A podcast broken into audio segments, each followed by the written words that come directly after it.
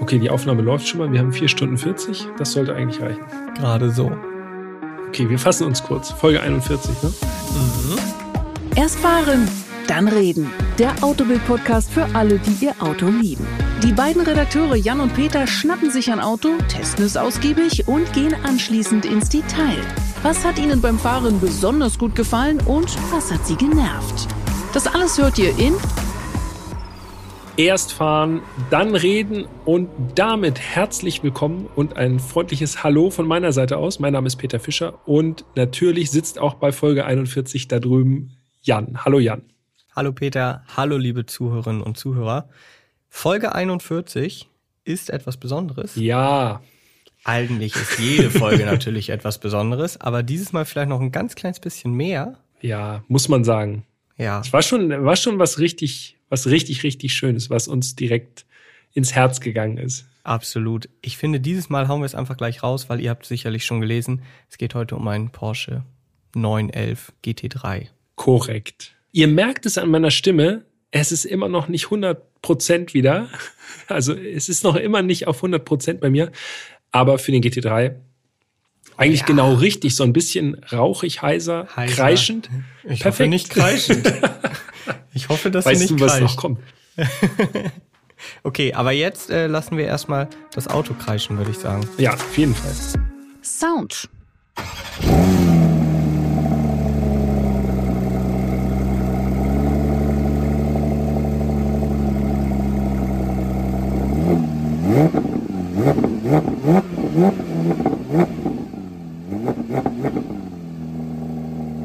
Ja.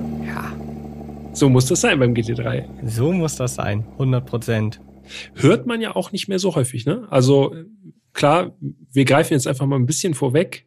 Sauger, Sechszylinder-Boxer Sauger.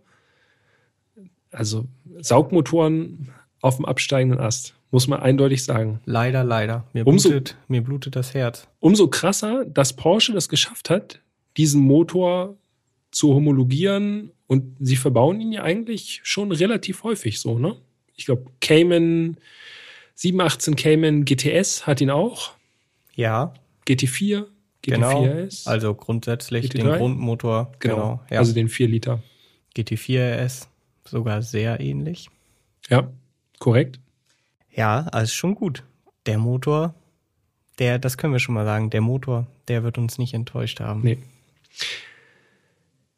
Gut, ich glaube, zum 911 GT3 müssen wir nicht unbedingt viel sagen, aber wir machen es der Vollständigkeit halber dann doch noch mal kurz. Zweitsportlichster Sauger 911 sozusagen. Über dem GT3 gibt's dann nur noch den GT3 RS. Das ist dann noch mal kompromisslose, aber der GT3 ist im Grunde schon so der, ja, der kompromissloseste 911 den man so äh, mit einem Saugmotor bekommen kann, abseits vom RS-Modell.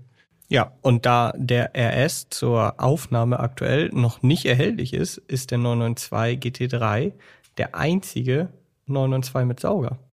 Stimmt, richtig. Portfolio. Ja. Alle anderen 992 haben Turbomotoren.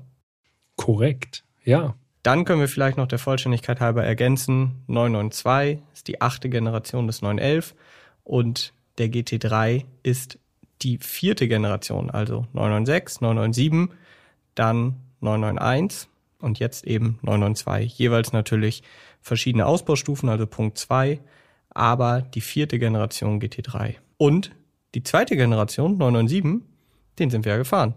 In Folge 13. Das ist korrekt. Und äh, so viel kann man schon äh, vorwegnehmen. Er hat uns sehr gut gefallen. Ja, ich glaube, das kann man, das kann man so sagen. Falls ihr die Folge noch nicht gehört habt und Porsche affin sein solltet, legen wir euch diese Folge besonders ans Herz. Ja, hört es euch an, auf jeden Fall. Und das Lustige ist, dieser 997.1, den wir damals gefahren sind beim Porsche Museum, mhm. der hat irgendwie große Ähnlichkeit mit dem Auto, also zufällig große Ähnlichkeit mit dem Auto, was wir heute behandeln. Also ja. nicht nur, dass es ein GT3 ist, natürlich auch so vom, Von der vom Aussehen. Ja, genau. Ja, aber Korrekt. dazu kommen wir dann, glaube ich, gleich nochmal. Eigentlich ist ja auch noch wichtig die Information, du warst doch bei der Präsentation des 992 GT3. Das ist richtig. Anfang 2021 war das. Also grundsätzlich die neueste Generation des GT3 gibt es seit 2021. Äh, und ich glaube, es war im Februar 2021. Ah, nicht mehr ganz sicher, ehrlich gesagt. Aber äh, oben im Porsche Museum in so einem äh, abgesperrten Bereich, damals also wirklich Corona Bestzeit sozusagen. Also da war es wirklich äh, ungemütlich sozusagen. Hm. Und es war auch ungemütlich, weil nämlich ein unglaublicher Schneesturm angesagt war, der den kompletten mittleren Teil von Deutschland irgendwie einmal heimgesucht hat. Und ich kann mich noch erinnern, Dauertester XC60. Ich bin wirklich auf Autobahnen gefahren, die komplett zugeschneit waren. Also da ging nur noch relativ wenig, aber das muss man auf sich nehmen für den GT3. Sagen, für den GT3 hast du das alles auf dich genommen und du bist gut und heile hin und wieder zurückgekommen. Ja, auf jeden Fall. Sehr gut. Klaro. Das ist schon mal gut. Okay, wollen wir äh, auf die Optik eingehen des 992 GT3? Ja, das müssen wir, auf jeden Fall. Optik.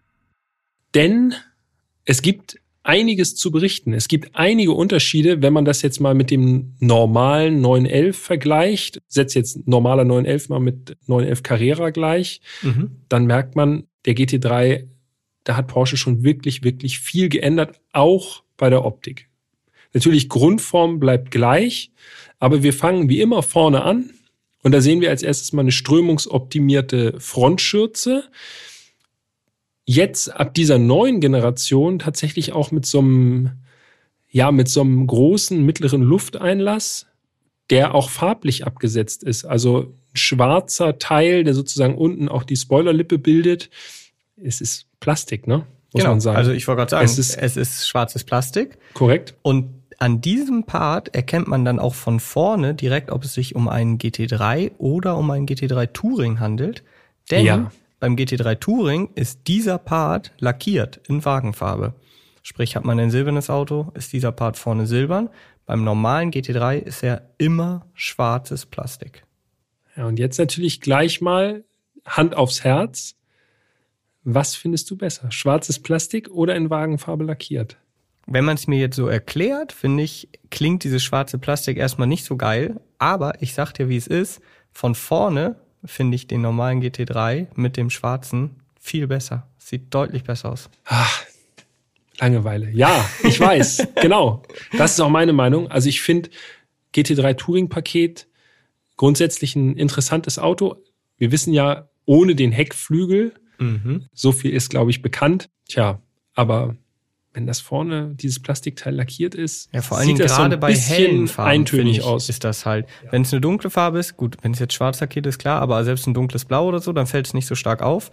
Aber bei einem hellen Auto finde ich wirkt es so ein bisschen, bisschen fremd, ja. Aber ist auch Geschmackssache. Ja. Aber das ist natürlich auch nicht die einzige Besonderheit an der Front, denn der GT3 hat auch noch eine ganz spezielle Haube. Exakt. Aus Carbon Korrekt. Und damit nicht genug. Genau. Denn die Vorgänger GT3, die hatten alle so einen Abluftschlitz vor der Haube.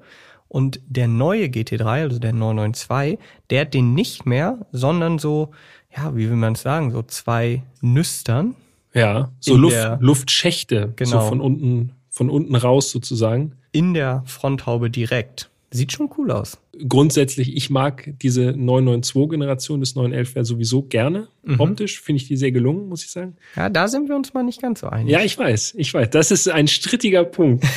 Von vorne, finde ich, sieht der GT3 schon wirklich, wirklich attraktiv aus. Ja, also das also gar viel, keine Frage.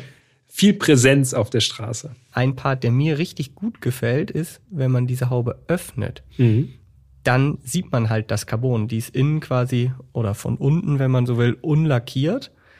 Und das ist einfach, wenn man jetzt da vorne was einlädt, ist schon geil. Wenn man das so aufmacht, siehst du so richtig so das Carbon. Und das ist so schön matt, ne? Genau. Also ja. so wie so ein matter Bildschirm sozusagen, so vom, äh, von diesem Schwarz- oder Grauton. Ja, also da ist sicherlich, weil ich jetzt sagte, das ist unlackiert, damit meine ich unlackiert in Farbe, da wird sicherlich ein Klarlack drüber sein, damit das eben nicht so empfindlich ist. Aber es ist einfach dieses Feeling, wenn man vorne was einlädt, dann hat man einfach schon denken so, oh ja, Carbon. Mhm. Und übrigens, das muss ich auch an dieser Stelle mal sagen, ich bin zum Beispiel kein Fan von Carbon-Motorhauben in sich Carbon. Also wenn es außen ist, wirkt es für mich immer ein bisschen wie so ein Fremdkörper, gerade bei hellen Autos, mhm. so wie es zum Beispiel der GT3 RS hat oder auch äh, GT2 RS beispielsweise. Das ist nicht so meins. Auch diese Carbon-Streifen, beziehungsweise dann eine Carbonhaube, die so teilweise lackiert ist, wie beim GT4S, ist auch nicht so mein Style. Aber nee. so von unten, so, das ist so dieses Understatement. Man weiß, okay, es ist Carbon, aber es ist nicht ganz so präsent. Ja, gebe ich dir recht, kann ich unterschreiben. Natürlich ist diese Haube von oben ganz normal lackiert gewesen bei unserem Auto. Ne? Also genau. das ist äh, Standard beim GT3 sozusagen so. Eine Sache müssen wir noch ganz kurz mit einstreuen, nämlich die Abmessung. Mhm. Der GT3 sieht ja ziemlich bullig aus, so, gerade was die Front angeht, täuscht so ein bisschen darüber hinweg, dass sich bei den Abmessungen im Vergleich zum 911 Carrera, also zum Standardmodell, ich überhaupt nichts getan hat. Ne? Breite 1,85 Meter und das ist exakt die Breite, die auch ein 911 Carrera hat. Ja. Da sieht man mal, wie viel so Schürzen und so Lufteinlässe, die so breit sind, einfach ausmachen, weil ich finde schon, dass der GT3 einfach ja, stämmiger aussieht als ein Standard 911. Ja, das definitiv. Vielleicht damit wir jetzt die Abmessung vollständig haben. Länge 4,57 Meter, mhm. Höhe 1,28, also sehr flach. Allerdings muss ich jetzt nochmal hier sagen, der normale 992, den gibt es ja inzwischen nur noch in breit, wenn man so will. Der wirkt eben auch schon sehr bullig für einen 911, finde ich denk jetzt einfach mal zurück an den 997 GT3, das war ja nun 997.1. Mhm. Und dagegen wirkt der neue GT3 echt schon wie ein ganz schöner Kavenzmann. Ja, das stimmt. Ja, ja. Also, also gerade in der ist im Breite Grunde schon ist das Turbo halt. breit. Genau. Von Haus aus, ne? Genau. Und gerade so 997 Generation, die ist ja noch so von der Breite her recht schmal. Die wirkt sehr filigran, sehr technisch so. Und da ist der an, also der neue auch schon der 991, aber beim 992 noch mehr der wirkt einfach schon richtig bullig und stämmig. Ja. Diesen Eindruck unterstreichen natürlich auch die Radhäuser ne? und gerade oh, ja. die Felgen. Ich habe hier gerade zufällig gerade so ein Bild hier auf dem Handy nebenbei noch äh, offen. Wenn ihr sehen wollt, wie in Anführungszeichen unser 911 GT3 aussah und aussieht, dann könnt ihr natürlich wie immer gerne Instagram einmal öffnen, autobild.de, alles in einem Wort durchgeschrieben und dann seht ihr äh, worüber wir sprechen. Und wir haben da auch noch eine Kleinigkeit vorbereitet. Für, den, äh, für den GT3 haben wir äh, ein bisschen Schlaf geopfert. Haben dann Allerdings. noch mal nachts mit ein paar Kollegen so ein paar Tunnelbilder gemacht. Ja. Und die könnt ihr euch dann natürlich auch bei Insta reinziehen. Es war natürlich ein besonderes Auto und das erfordert besonderen Arbeitseinsatz. Ich wollte gerade sagen, aber das ist natürlich was, was man gerne macht. Auf jeden Fall. Um nochmal zurückzukommen auf die Optik, also wie gesagt, Radhäuser ausgestellt, wie beim normalen 911, aber die Felgen oder die Radreifenkombination, äh, da sieht man schon, also wie diese Räder in den Radhäusern stehen, also bündiger geht's kaum. Ja, wobei das ist so eine Spezialität von Porsche, finde ich. Also das haben die bei, gerade bei den ja. GT-Modellen wirklich immer so gut drauf. Ja. Also äh, ein Porsche braucht nie Distanzscheiben. Weder vom Fahren noch von der Optik. Ja, es ist einfach perfekt. Mischbereifung. Mhm. Vorne 20 Zoll, hinten 21 Zoll Felgen. 21 Zoll, das ist eigentlich, also das ist wirklich riesig, ne? Das muss man echt sagen. Man sieht es auch, wenn ihr mal den neuen GT3 irgendwo draußen in freier Wildbahn seht. Achtet nun mal drauf, wie groß, oder auch mal rangehen und mal gucken, so von schräg oben, was das für eine gigantische Felge ist. Ne? Also allein oh. dieses Felgenbett, wenn man da so reinguckt, das nimmt nach innen quasi kaum ein Ende. Das ist echt eine sehr große Felge. Ja, die Dimension Vorderachse 255, 35, 20, Hinterachse 315, 30, 21. Ansonsten in der Seitenansicht, ja, kaum Unterschiede zu einem normalen 911, muss man sagen. Nee, es sei denn, man richtet den Blick ans Heck. Ja, und eine Kleinigkeit noch, nicht im ja. Vergleich zum normalen 911, aber für einen GT3, die Türgriffe, ne? Natürlich. Alle Vorgänger hatten Bügelgriffe. Ja. Und dadurch, dass wir jetzt hier über die 992-Generation sprechen, haben wir hier jetzt also bündige Türgriffe, die genau. so rausklappen. Ja. Was sagst du dazu? Ich finde es sehr gut. Ich finde die richtig, die sehen richtig gut aus. Das ist jetzt was, wo ich sage, also ich fand die Bügelgriffe auch gut. Und die sind, die funktionieren auch gut, sehen gut aus. Also das ist jetzt wirklich, selbst wenn man jetzt Purist ist, muss man da schon echt pingelig sein, um zu sagen, ja, aber ich fand unbedingt die anderen besser. Also das finde ich beides gut. Ich kann mich noch erinnern, äh, als die, als der 992 vorgestellt wurde, damals in LA, da kam ja direkt irgendwie, ja, und dann, was passiert dann? Wie macht man die Tür auf, äh, wenn der Strom weg ist und solche Geschichten. Also da ist die Angst auf jeden Fall groß. Ich gehe aber davon aus, äh, dass das so gut wie nie passieren wird. Oder? Ja, und vor allen Dingen, ich meine, ich bitte euch, wie viele Autos äh, gibt es auf dem Markt mit solchen versenkten Türgriffen? Also ich meine, alle Aston Martin haben das, Tesla ja. hat das, der Huracan hat das. Also, das können ja nicht, den können ja nicht alle das Problem haben, so ja, irgendwo ist immer ein Haar in der Suppe, das ja, man suchen muss. Also deshalb also, sage ich, also ich bin ja selber schon pingelig und oftmals so, dass ich sage, hm, als Purist so oder so. Aber bei den Türgriffen, da hört's dann auf. Also solange die Türen halt aufgehen und das nicht irgendwie komplett komisch ist von der Funktionsweise, würde ich doch sagen, ja komm, Türgriffe. Ich finde ja, die Optik ist einfach schön, dass die so bündig sind. Ich finde, das gibt dem Ganzen nochmal so einen schlanken, cleanen Look. Und dann kommen wir ja zum Heck Schokoladenseite, ne? Ja. Eindeutig. Auf jeden Fall. Sind wir uns einig. Da bietet die Generation 992 vom GT3 was ja, nicht vollkommen anderes, aber schon eine Neuerung, die, glaube ich, auch so ein bisschen dafür gesorgt hat, dass sich die Geister scheiden. Ja, also ich glaube, wenn ich mich jetzt recht erinnere, ist es eine Premiere auf dem Serien-Porsche auf jeden Fall. Ne? Also ich glaube, kein anderer Serien-Porsche hat dieses Feature und wir sprechen ja. natürlich über die Aufhängung des Flügels. Und zwar ist das eine sogenannte Schwanenhalsaufhängung. Und was bedeutet das? Ja, das bedeutet, dass dieser Flügel nicht auf Stelzen sozusagen hinten auf der, auf der Heckabdeckung angebracht ist, sondern im Prinzip hängt. Also äh, zwei so Haken, wo der Flügel sozusagen unten dran hängt oder dran befestigt ist, äh, als wären das so zwei Kräne, die so ein Brett halten, hat einen ganz einfachen Grund. Und zwar die Flügelunterseite ist aerodynamisch viel, viel wichtiger als die Oberseite, was man so von der Logik her jetzt gar nicht wahrscheinlich so auf dem Schirm hat. Aber tatsächlich wird der Flügel nicht nach unten gedrückt von der Oberseite, sondern er wird nach unten gezogen von der Unterseite.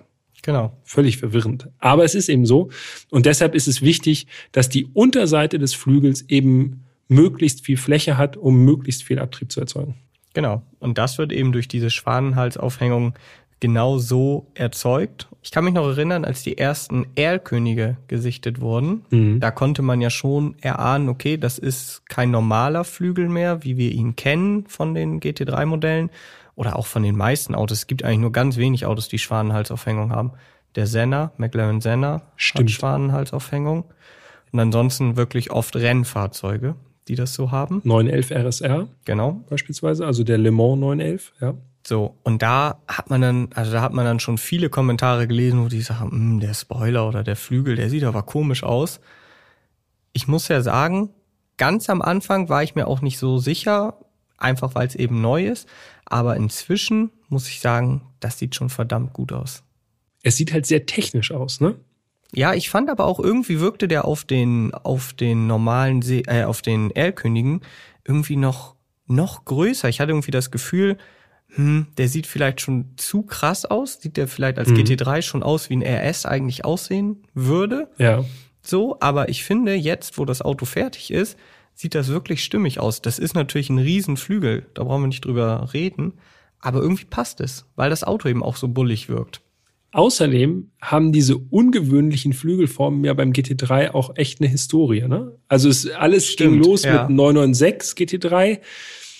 Das war ja auch so ein ganz eigenartig aufgesetzter Doppelspoiler, der wirklich, also so geschwungen, ne, so ja, wirklich wie so ein Möbelstück, mhm. so ein organisches Möbelstück hinten auf dem Heckdeckel drauf also wenn es kein GT3 wäre, würde ich wahrscheinlich immer noch sagen, oh, komm, geh weg. Aber es ist irgendwie, gehört es dazu, glaube ich. Ja, ich glaube auch. Und an dieser Stelle können wir es ja noch einmal erwähnen, haben wir schon gemacht, für alle, denen dieser Flügel gar nicht taugt, die wirklich sagen, um Gottes Willen, was ist das da hinten für ein Monstrum, die können ja zum gleichen Preis, ohne Aufpreis, ja auch den GT3 als Touring bestellen, also Touring-Paket. Ich spreche immer von GT3 Touring. Ich finde, es klingt ja, einfach besser. So hängen geblieben, ne? Ja. ja. Und der hat dann gar keinen Flügel. Genau. Aber er hat nicht nur keinen Schwanenhalsflügel, sondern ihm fehlt dann auch noch die Abrisskante unterhalb des äh, mhm. Flügels des normalen GT3. Äh, die geht nämlich immer so ein bisschen unter. Man sieht irgendwie immer nur so diesen großen, diese, also diesen ganz großen Flügel, aber diese kleine Abrisskante darunter, die nimmt man eigentlich kaum noch wahr. Aber muss trotzdem erwähnt werden, Heckdeckel auch aus Carbon. Und ja, diese Abrisskante ist doch deutlich größer, als man das dann erwarten würde. Und ist eben so auf fast ganzer Breite des Heckdeckels, so auf oberhalb der, der Rückleuchten. Ja, das stimmt. Und noch eine Etage tiefer haben wir dann auch einen ganz neuen Diffusor. Und äh, ich habe in deinem Artikel gelesen, also in Kombination Flügel und Diffusor soll es 50 Prozent mehr Abtrieb generieren, das neue Modell, mhm. als der Vorgänger. Ja, das habe ich mir nicht ausgedacht, sondern das habe ich ausgerechnet. Ich sagen, das hast du doch ausgerechnet. Das habe ich genau einmal kurz ausgerechnet mit dem Taschenrechner. Nee, das haben sie, äh, hat Porsche bei der Präsentation schon bekannt gegeben. Also natürlich strebt man überall da irgendwie danach, dass man die Nachfolgergeneration immer noch mal deutlich verbessert, aber 50 Prozent mehr Abtrieb ist schon, also das ist schon wirklich signifikant. Ja, auf jeden Fall. Natürlich ist der Flügel, das sollen wir vielleicht auch noch mal erwähnen, auch einstellbar. Ne? Also genau vier Stufen. Da kann man dann noch unterschiedliche Einstellungen eben wählen, je nach Gusto oder Rennstrecke, wo man unterwegs ist.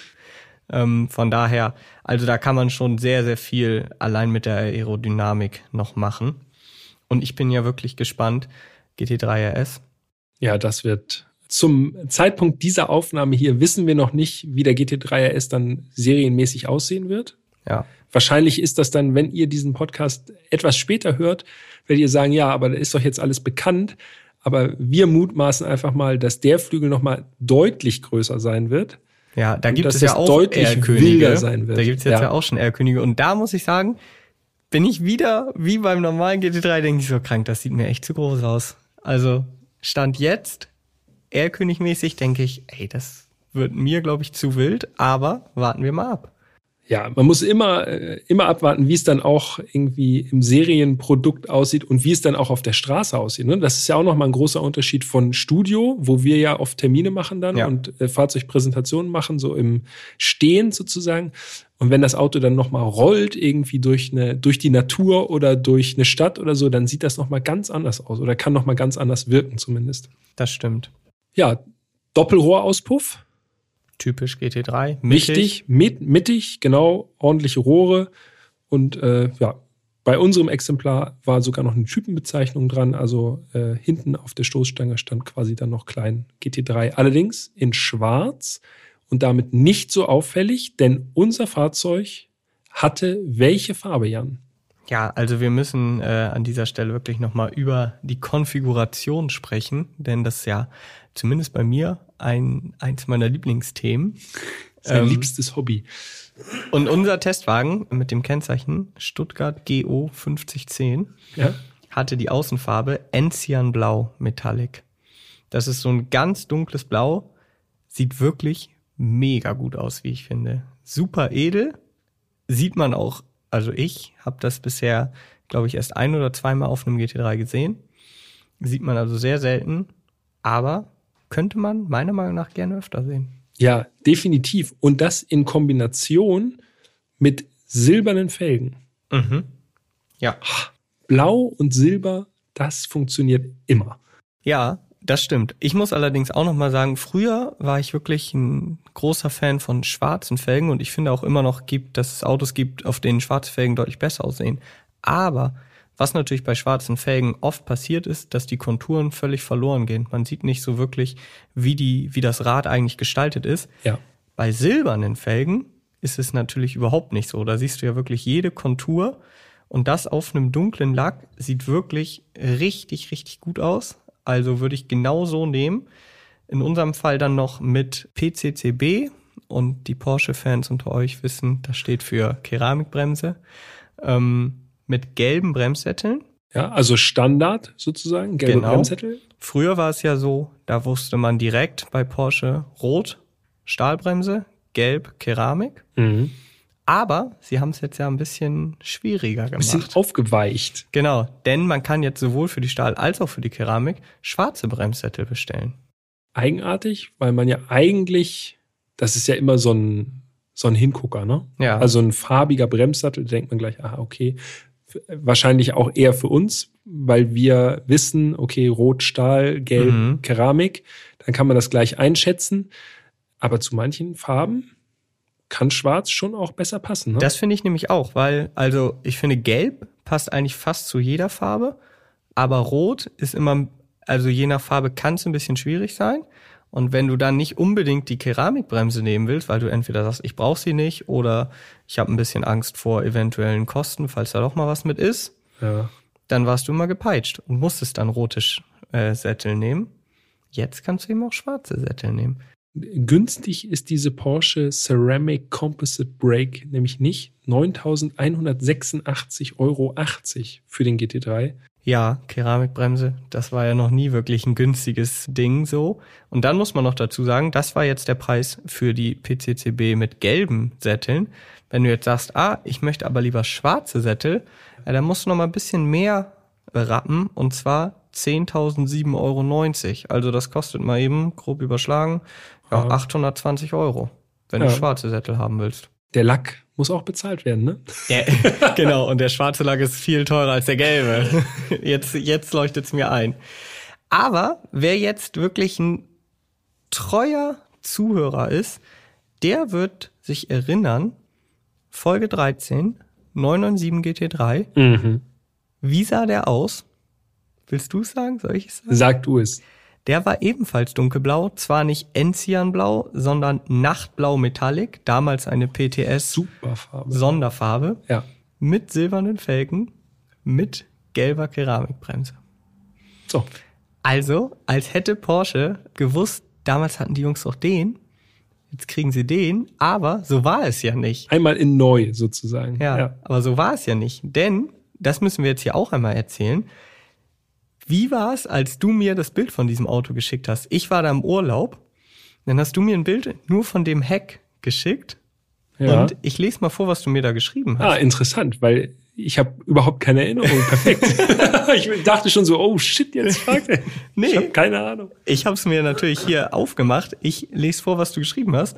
Du hast mir dieses Bild geschickt vom Heck des GT3. Hast dazu geschrieben, Handschalter, Carbonschalen, Verlängerung um eine Woche ist angefragt. Stimmt, das Auto stand nämlich schon in der Tiefgarage für eine Genau. andere Geschichte. Ja. Und wir haben äh, an Porsche schon ordentlich rumgegraben, dass wir doch irgendwann bitte, bitte mal ein GT3 haben können. Und dann war einer hier in Hamburg sowieso schon. Genau.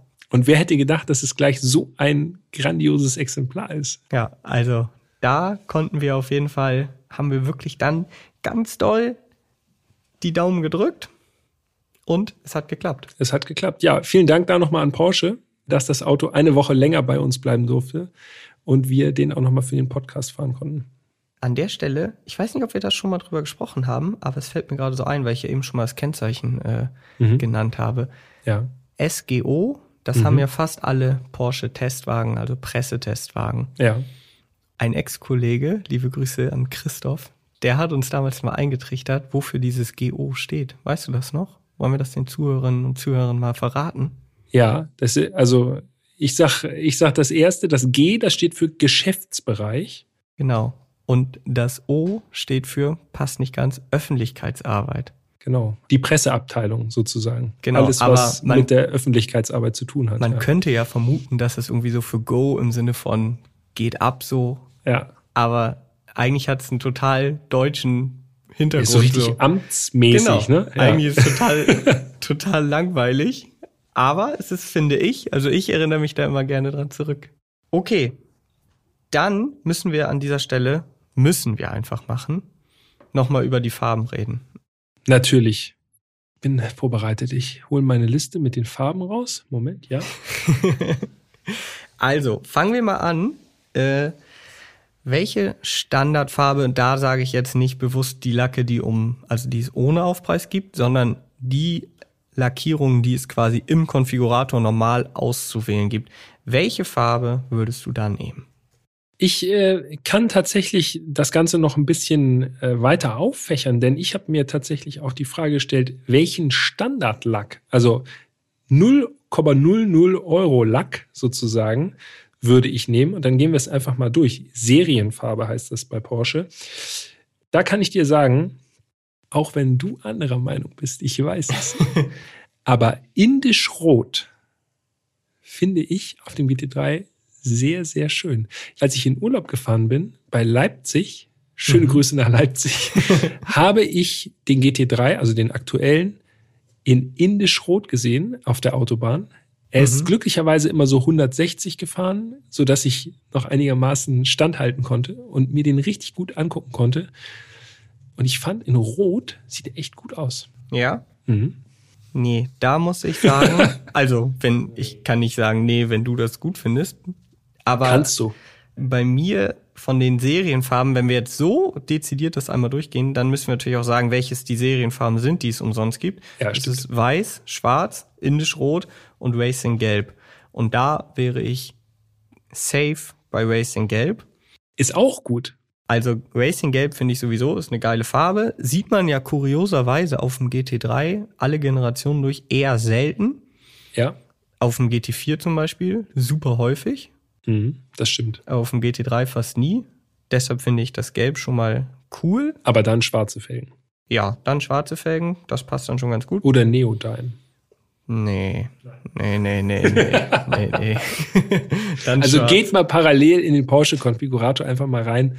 Äh, ich glaube, dann werdet ihr verstehen, worüber wir jetzt sprechen. so ein bisschen, wir reden über Farben. Aber wenn es um die restlichen Farben geht, die es im Konfigurator gibt, also gibt es natürlich noch Metallic-Farben und sogenannte Sonderfarben. Dann fange ich jetzt mal an, würde mhm. ich von diesen Farben, die es da gibt, tatsächlich Enzian Blau auch nehmen. Ich finde, das ist die schönste Farbe von denen, die es so im Konfigurator auszuwählen gibt. Ja, gehe ich mit. Da sind wir wieder auf einer Wellenlänge. Enzian Blau. Ja. Sehr tolle Farbe. Schönes, tiefes Dunkelblau. Aber bei Porsche gibt es ja noch ein bisschen mehr. Je nachdem, wie gut man äh, beim örtlichen Porsche-Zentrum so sich so gestellt hat, wie viele Autos man hat. da so bestellt hat in den letzten Jahren, hat man ja mit Glück auch noch äh, die Möglichkeit, PTS-Farben zu bestellen. PTS, Paint to Sample. Ähm, bei Porsche heißt es sonst auf Deutsch Farbe nach Wahl. Mhm. Und da passt zu Geschäftsbereich Öffentlichkeitsarbeit. Genau, ja, also PTS klingt dann, also Paint to Sample klingt dann doch ein bisschen cooler. Und da gibt es ja wirklich schier unendliche Möglichkeiten, ne? Mhm, das stimmt. Es gibt also dann nochmal Unterschiede. Man kann also sagen, man nimmt eine Farbe nach Wahl für 9.877 Euro. Das sind dann schon freigegebene Farben. Genau, also Farben, die schon im Porsche-Universum sozusagen existieren. Korrekt. Und wenn man jetzt sagt, hm, die gefallen mir aber alle so gar nicht, obwohl das wirklich, also wer da nichts findet, der muss schon wirklich einen ganz speziellen Geschmack haben. Dann kann man sagen, ja, okay, ich nehme eine Farbe nach Wahl, aber es ist eine individuelle Farbentwicklung, heißt dann Farbe nach Wahl plus. Und ich habe hier den Konfigurator offen. Da muss man sich, glaube ich, erstmal hinsetzen, wenn man diesen Aufpreis dann hört. Es sind 24.894,80 Euro. Ja, das ist ein anständiger Preis.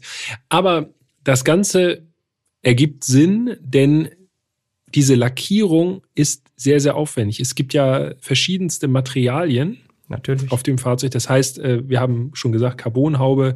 Die Stoßfänger sind eher so aus Plastik, auch wenn man darüber lackiert. Und damit das alles ein Farbton wird nachher, muss da natürlich rumexperimentiert werden. Nicht, dass man das einfach mit einer Farbe überduscht und dann nach drei Monaten merkt man, huch, das sind ja plötzlich ganz unterschiedliche Farbtöne, je nach Grundierung sozusagen oder je nach Material darunter. Das ist schon eine aufwendige Sache. Ja, natürlich. Aber es ist natürlich trotzdem krass, so einen Aufpreis zu lesen, wenn man denkt, 25.000 Euro, da kaufen ja, sich die meisten Leute ein Auto für. Ein ordentliches Auto für, ja. So, und das bezahlt man dann hier, weil man die 25 Rottöne, die Porsche anbietet, ah, da ist noch nicht genau der richtige dabei. Ich will doch meinen eigenen Rotton, so. Übrigens ist das kein Porsche-Ding, sondern das gibt es auch bei anderen Herstellern, also gerade im Luxussegment. Und da sind diese Aufpreise natürlich ähnlich oder noch höher. Ja. Okay, aber jetzt sind wir fast schon wieder abgedriftet. Lass uns jetzt nochmal zu den äh, PTS-Farben zurückkommen. Das ist jetzt hier natürlich vorbereitet, weil jetzt einfach so aus dem Stehgreif zu sagen, mh, hm, welche Farbe finde ich denn am geilsten? Also ich habe mir zwei überlegt und du? Ja, ich kann dir, ich kann dir auf jeden Fall ein paar sagen, ja. Okay, dann hau mal Ich raus. hätte, welche. ich hätte auch zwei. ja, dann bitte. Also für was Knalliges Ja. bin ich bei Gulf Orange. Okay. Das ist wirklich so ein Orange, was wirklich, also oranger geht's nicht. Ne? Also das ist Mhm. wirklich Da sehr intensiv. In den USA mal einen 991.2 GT3 drin gesehen. Das sah, es sah, also wie du schon sagst, das ist wirklich was Auffälliges. Ich habe tatsächlich beide Farben, die ich genommen habe, sind nicht ganz so auffällig. Gedeckte Farbe. Ja, also klassisch ein Favorit von mir, Booster Green, Ja, Klassiker. Also- das kann man wohl sagen. dunkles Grün, Unilack, also kein Metallic, finde ich wirklich ist eine sehr schöne Farbe. Sieht im Schatten teilweise fast schwarz aus und wenn man es dann in die Sonne stellt, dann sieht man, das ist wirklich ein richtig kräftiges dunkelgrün. Und meine zweite Farbe wäre Viola Metallic. Oh, auch gut. Ja, Viola, Viola Metallic. Metallic. Das ist ein ganz dunkles Lila. aber mit so einem auch so ganz tief von der Farbe, ne? Also das Genau. so richtig, also es geht so in Richtung Candy, aber nicht so eklig Candy, sondern richtig, richtig stilvoll. Ah, ja, gute Farbe, ja. Ja, das wären meine Favorites. Und dein zweiter? Mein zweiter ist tatsächlich ein bisschen eigenartig, weil es für den 911 Carrera eine normale Farbe ist, aber ich finde diese Farbe einfach grandios und zwar ist das Aventurin Grün Metallic. Das ist so ein ganz undefinierbares Grau-Grün Metallic. Ähm, muss man einfach mal gesehen haben, in echt, glaube ich, um das nachvollziehen zu können. Im, im Konfigurator sieht es irgendwie ziemlich belanglos aus, ehrlich gesagt. Aber je nach Licht und Fahrzeug, also das würde ich zumindest auf einem GT3 gerne mal sehen, einfach. Und das Coole ist ja, dass man äh, inzwischen wirklich super viele Möglichkeiten hat und es auch viele Leute inzwischen sich trauen, so eine PTS-Farbe zu nehmen. Ja. Und man sieht es mittlerweile auch im Wiederverkaufswert. Also anders als vielleicht bei normalen Autos, wo man sagt, hm, ein gelbes Auto ist schwierig zu verkaufen. Bei Porsche oder auch bei, aber bei Porsche eigentlich ganz besonders, sind solche Autos in Sonderfarben inzwischen sogar mehr wert, auch im Wiederverkauf. Ja. So, und jetzt natürlich äh, eine ganz wichtige Frage an euch da draußen. Welche Farbe würdet ihr für den Fall nehmen, dass ihr euch ein GT3 kauft? Was wäre eure Wahl? Das würde mich interessieren. Ja, definitiv. Schreibt es gerne. Kurze Nachricht einfach an podcast.autobild.de. Dann landet ihr direkt bei Jan und bei mir im Postfach und äh, wir sind gespannt auf eure Farbwahl. Und falls ihr noch Inspirationen braucht und sagt, hm, ich weiß ja gar nicht, welche PDS-Farben es so alles gibt, da gibt's bei Instagram auch genügend Seiten, die ihr mal durchforsten könnt. Das mache ich auch gerne, um mir dann mal unterschiedliche Farben direkt auf den Autos anzuschauen. Ah, Da könnte ich Stunden mit verbringen. Am schönsten finde ich ist das eigentlich, wenn so ganz viele unterschiedliche Farben, also wirklich komplett durcheinander gewürfelt, so nebeneinander stehen. Oder auch so nach Farbtönen geordnet. Ne? Da gibt Das es war- ja in den USA, Ich wollte gerade sagen. da gibt es ja so schöne Events, Rare Ja. Shades heißen die. Ja. Und da genau, da stellen sie die oftmals so genau nach alle Farben. Grüntöne Ja. sozusagen hintereinander weg und dann sind aber alle unterschiedlich, aber irgendwie doch auch ähnlich. Hammer. ja, sieht richtig gut aus. Sternrubin könnte man eigentlich auch. Naja, gut. Wir, wir, verlieren wollen nicht abschweifen. Wir verlieren uns hier in den Farben. Äh, wir müssen, wir müssen reinspringen. Wir müssen in den Innenraum. Jo. Innenraum. Das wichtigste Feature für mich, und da, äh, da lasse ich auch nicht mit mir reden, beim GT3 sind für mich die Sitze. Also das Auto steht und fällt für mich mit den Sitzen. Beim GT3 sind Vollschalensitze in meinen Augen ein Muss. Habe ich hier genauso stehen. Vollschalensitz must have. Ja, das stimmt. Also beim 9F Turbo, da gibt es die ja übrigens auch. Finde ich es auch mega cool, wenn man die nimmt. Ähm, aber da kann man drüber streiten. Aber beim GT3, meiner Meinung nach, kann man nicht drüber streiten. Einfach, einfach für die Verbindung zum Auto, ne? Weil der Sitz ist wirklich so, als äh, würde man sich in so einen Abguss quasi direkt reinsetzen. Und damit ist einfach sichergestellt, dass man die bestmögliche Verbindung zum Auto hat. Was bei so einem sehr, sehr fahraktiven Auto ja einfach fantastisch ist. Ja, 100 Prozent. Zumal es wird ja oftmals das Argument vorgebracht, dass diese Sitze nicht so bequem sind oder auf der Langstrecke nicht so gut sind. Und jetzt muss ich hier mal sagen, das ist wirklich völliger Schwachsinn. Ja. Das ist wirklich Schwachsinn. Jeder, der das sagt, der hat noch nicht wirklich lange in diesem Sitz gesessen. Ich bin in einem anderen GT-Modell 2000 Kilometer in nur ein paar Tagen gefahren in diesen Sitzen und ich hatte nichts. Im Gegenteil, ich saß richtig, richtig gut. So, diese Sitze, muss man ja dazu sagen, die haben keine Lehnenverstellung, sprich, die Lehne ist starr, ähm, man kann sie elektrisch hoch und runter fahren oder eben mechanisch vor und zurück. Aber dadurch, dass die Lehne starr ist, sitzt man eben auch gerade. Was ja ganz oft bei Leuten, wenn ich mal so in Autos reingucke, ich mir denke, Junge, die liegen aber alle da ganz schön drin in Ja. ihren Autos. Hier sitzt man automatisch gerade und dadurch hatte ich zumindest keinerlei Rückenschmerzen. Also das Kann ich- Komfortargument Kann ich nur unterstreichen. nicht. Nee, ist auch Quatsch, einfach weil äh, das ist natürlich ein Schalensitz aus dem Rennsport. Also wie unsinnig wäre das, wenn Rennfahrer, die wirklich hohen Belastungen ausgesetzt werden, einen unergonomischen Sitz hätten. So beim Äh, kann ich- 24-Stunden-Rennen ja, nach genau. einer halben Stunde. Und dann, ah, nee, das oh, tut doch ich so hab's weh, mir doch verdreht. Ich hätte hier gern diesen 18-Wege-Adaptivsitz drin. Genau. Also, Vollschalensitz führt keinen Weg dran vorbei. Muss man äh, bei der Bestellung direkt mit angeben. 5.355 Euro, die sich unserer Meinung nach lohnen. Ja, 100 Prozent. Und jetzt könnte man ja sogar noch sagen, klar, 5.355 Euro, das ist viel Geld. Aber, und jetzt komme ich hier nochmal, weißt du, für was solche Sitze gehandelt werden, wenn du sie nicht in deinen Neuwagen rein konfigurierst? Nein, aber darf ich raten? Mhm. Ich würde knapp vor fünfstellig sagen. Ja, damit, 8000? damit liegst du, je nachdem, meinst du für ein oder für zwei? Ah, oh. Also für zwei auf jeden Fall fünfstellig. Also man kann sagen, Dann sind es wahrscheinlich 14.000 für Genau, zwei. irgendwo so zwischen 14.000 und 18.000 Euro, je nach Angebot für zwei Sitze. Die sind heiß begehrt. Ja, es, also es macht ja auch kaum jemand, dass jemand die ausbaut nachher und dann verkauft. Also meistens stammen die dann aus Unfallfahrzeugen oder sowas. Und das zeigt eben diese Sitze, die sind den Aufpreis, gerade wenn man das Auto sowieso neu kauft, sind sie es unbedingt wert. Und unser Testwagen hat natürlich die Vollcarbon-Schalensitze gehabt. Habe ich die auch als erstes geschrieben, Hattest du ne? mir wie ja ich gerade direkt? eben erfahren habe. Hattest du mir ja direkt geschrieben. Und in unserem Fahrzeug jetzt noch dazu schön gelbe Nähte, Ja. Sehr stylisch zu den Bremsen und dein Lieblingsfeature, gelbe Gurte, ne? gelbe Gurte. Sieht einfach top aus. Ne? Finde ich Gerade bei so, geil. bei so einer nicht so aufdringlichen Außenfarbe wie dem Blau Metallic, dann so gelbe Gurte da drin. Also, es, äh, also wer immer diesen Wagen auch zusammengestellt hat bei Porsche, das war richtig gute Arbeit. Wir ziehen jetzt hier Genau. imaginär den Hut. Das war wirklich, ja, du sagst es schon, eine sehr, sehr gute Arbeit. Für mich, jetzt komme ich wieder als Pingel, Aha. Für mich Jetzt hat hat, er nur doch was gefunden. eine Sache gefehlt. Eine einzige Sache hat mir persönlich gefehlt. Clubsportpaket. Ja, gut. Was beinhaltet Clubsport? Müssen wir dann auch verraten. Genau, Clubsportpaket, das beinhaltet einen Stahlüberrollkäfig. Das ist eigentlich so das Hauptding.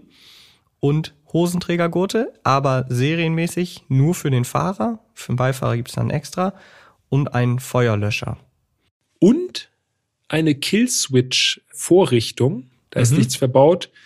Wenn man also auf der Rennstrecke ist und man landet mal, warum auch immer mal ein bisschen im Kies und fährt sich da fest und die Streckenpost müssen sicherstellen, dass der Stromkreislauf unterbrochen ist, dann drehen ja immer so einen Hebel und dann äh, ist zumindest sicher, dass da kein Strom mehr fließt. Dafür gibt es eine Vorbereitung. Also es ist nicht der Hebel, aber äh, Ja, sonst würde Das auch jeder, der vorbeigeht, mal Genau, aus Spaß klack. die Killswitch machen. Das und dann war's. kommst du nicht mehr weg. Was jetzt natürlich noch wichtig ist, das Clubsportpaket, das gibt es beim GT3 aufpreisfrei. das während, ist sympathisch. Während es beim GT4 beispielsweise Aufpreis kostet. Allerdings kannst du das nur bestellen, wenn du die Schalensitze hast. Also, ich meine, das macht ja auch Sinn. Würde jetzt wahrscheinlich kaum jemand auf die Idee kommen, die Komfortsitze zu nehmen und dann zu sagen, aber den Käfig brauche ich unbedingt. So. Also, das passt schon. Man muss jetzt natürlich auch sagen, wer jetzt nicht wirklich hardcore oft auf der Rennstrecke unterwegs ist und selbst wer das macht, das Clubsport-Paket ist natürlich kein absolutes Muss. Aber, jetzt komme ich wieder, ich finde, mit diesem Käfig hinten durch die Scheibe, das sieht einfach geil aus.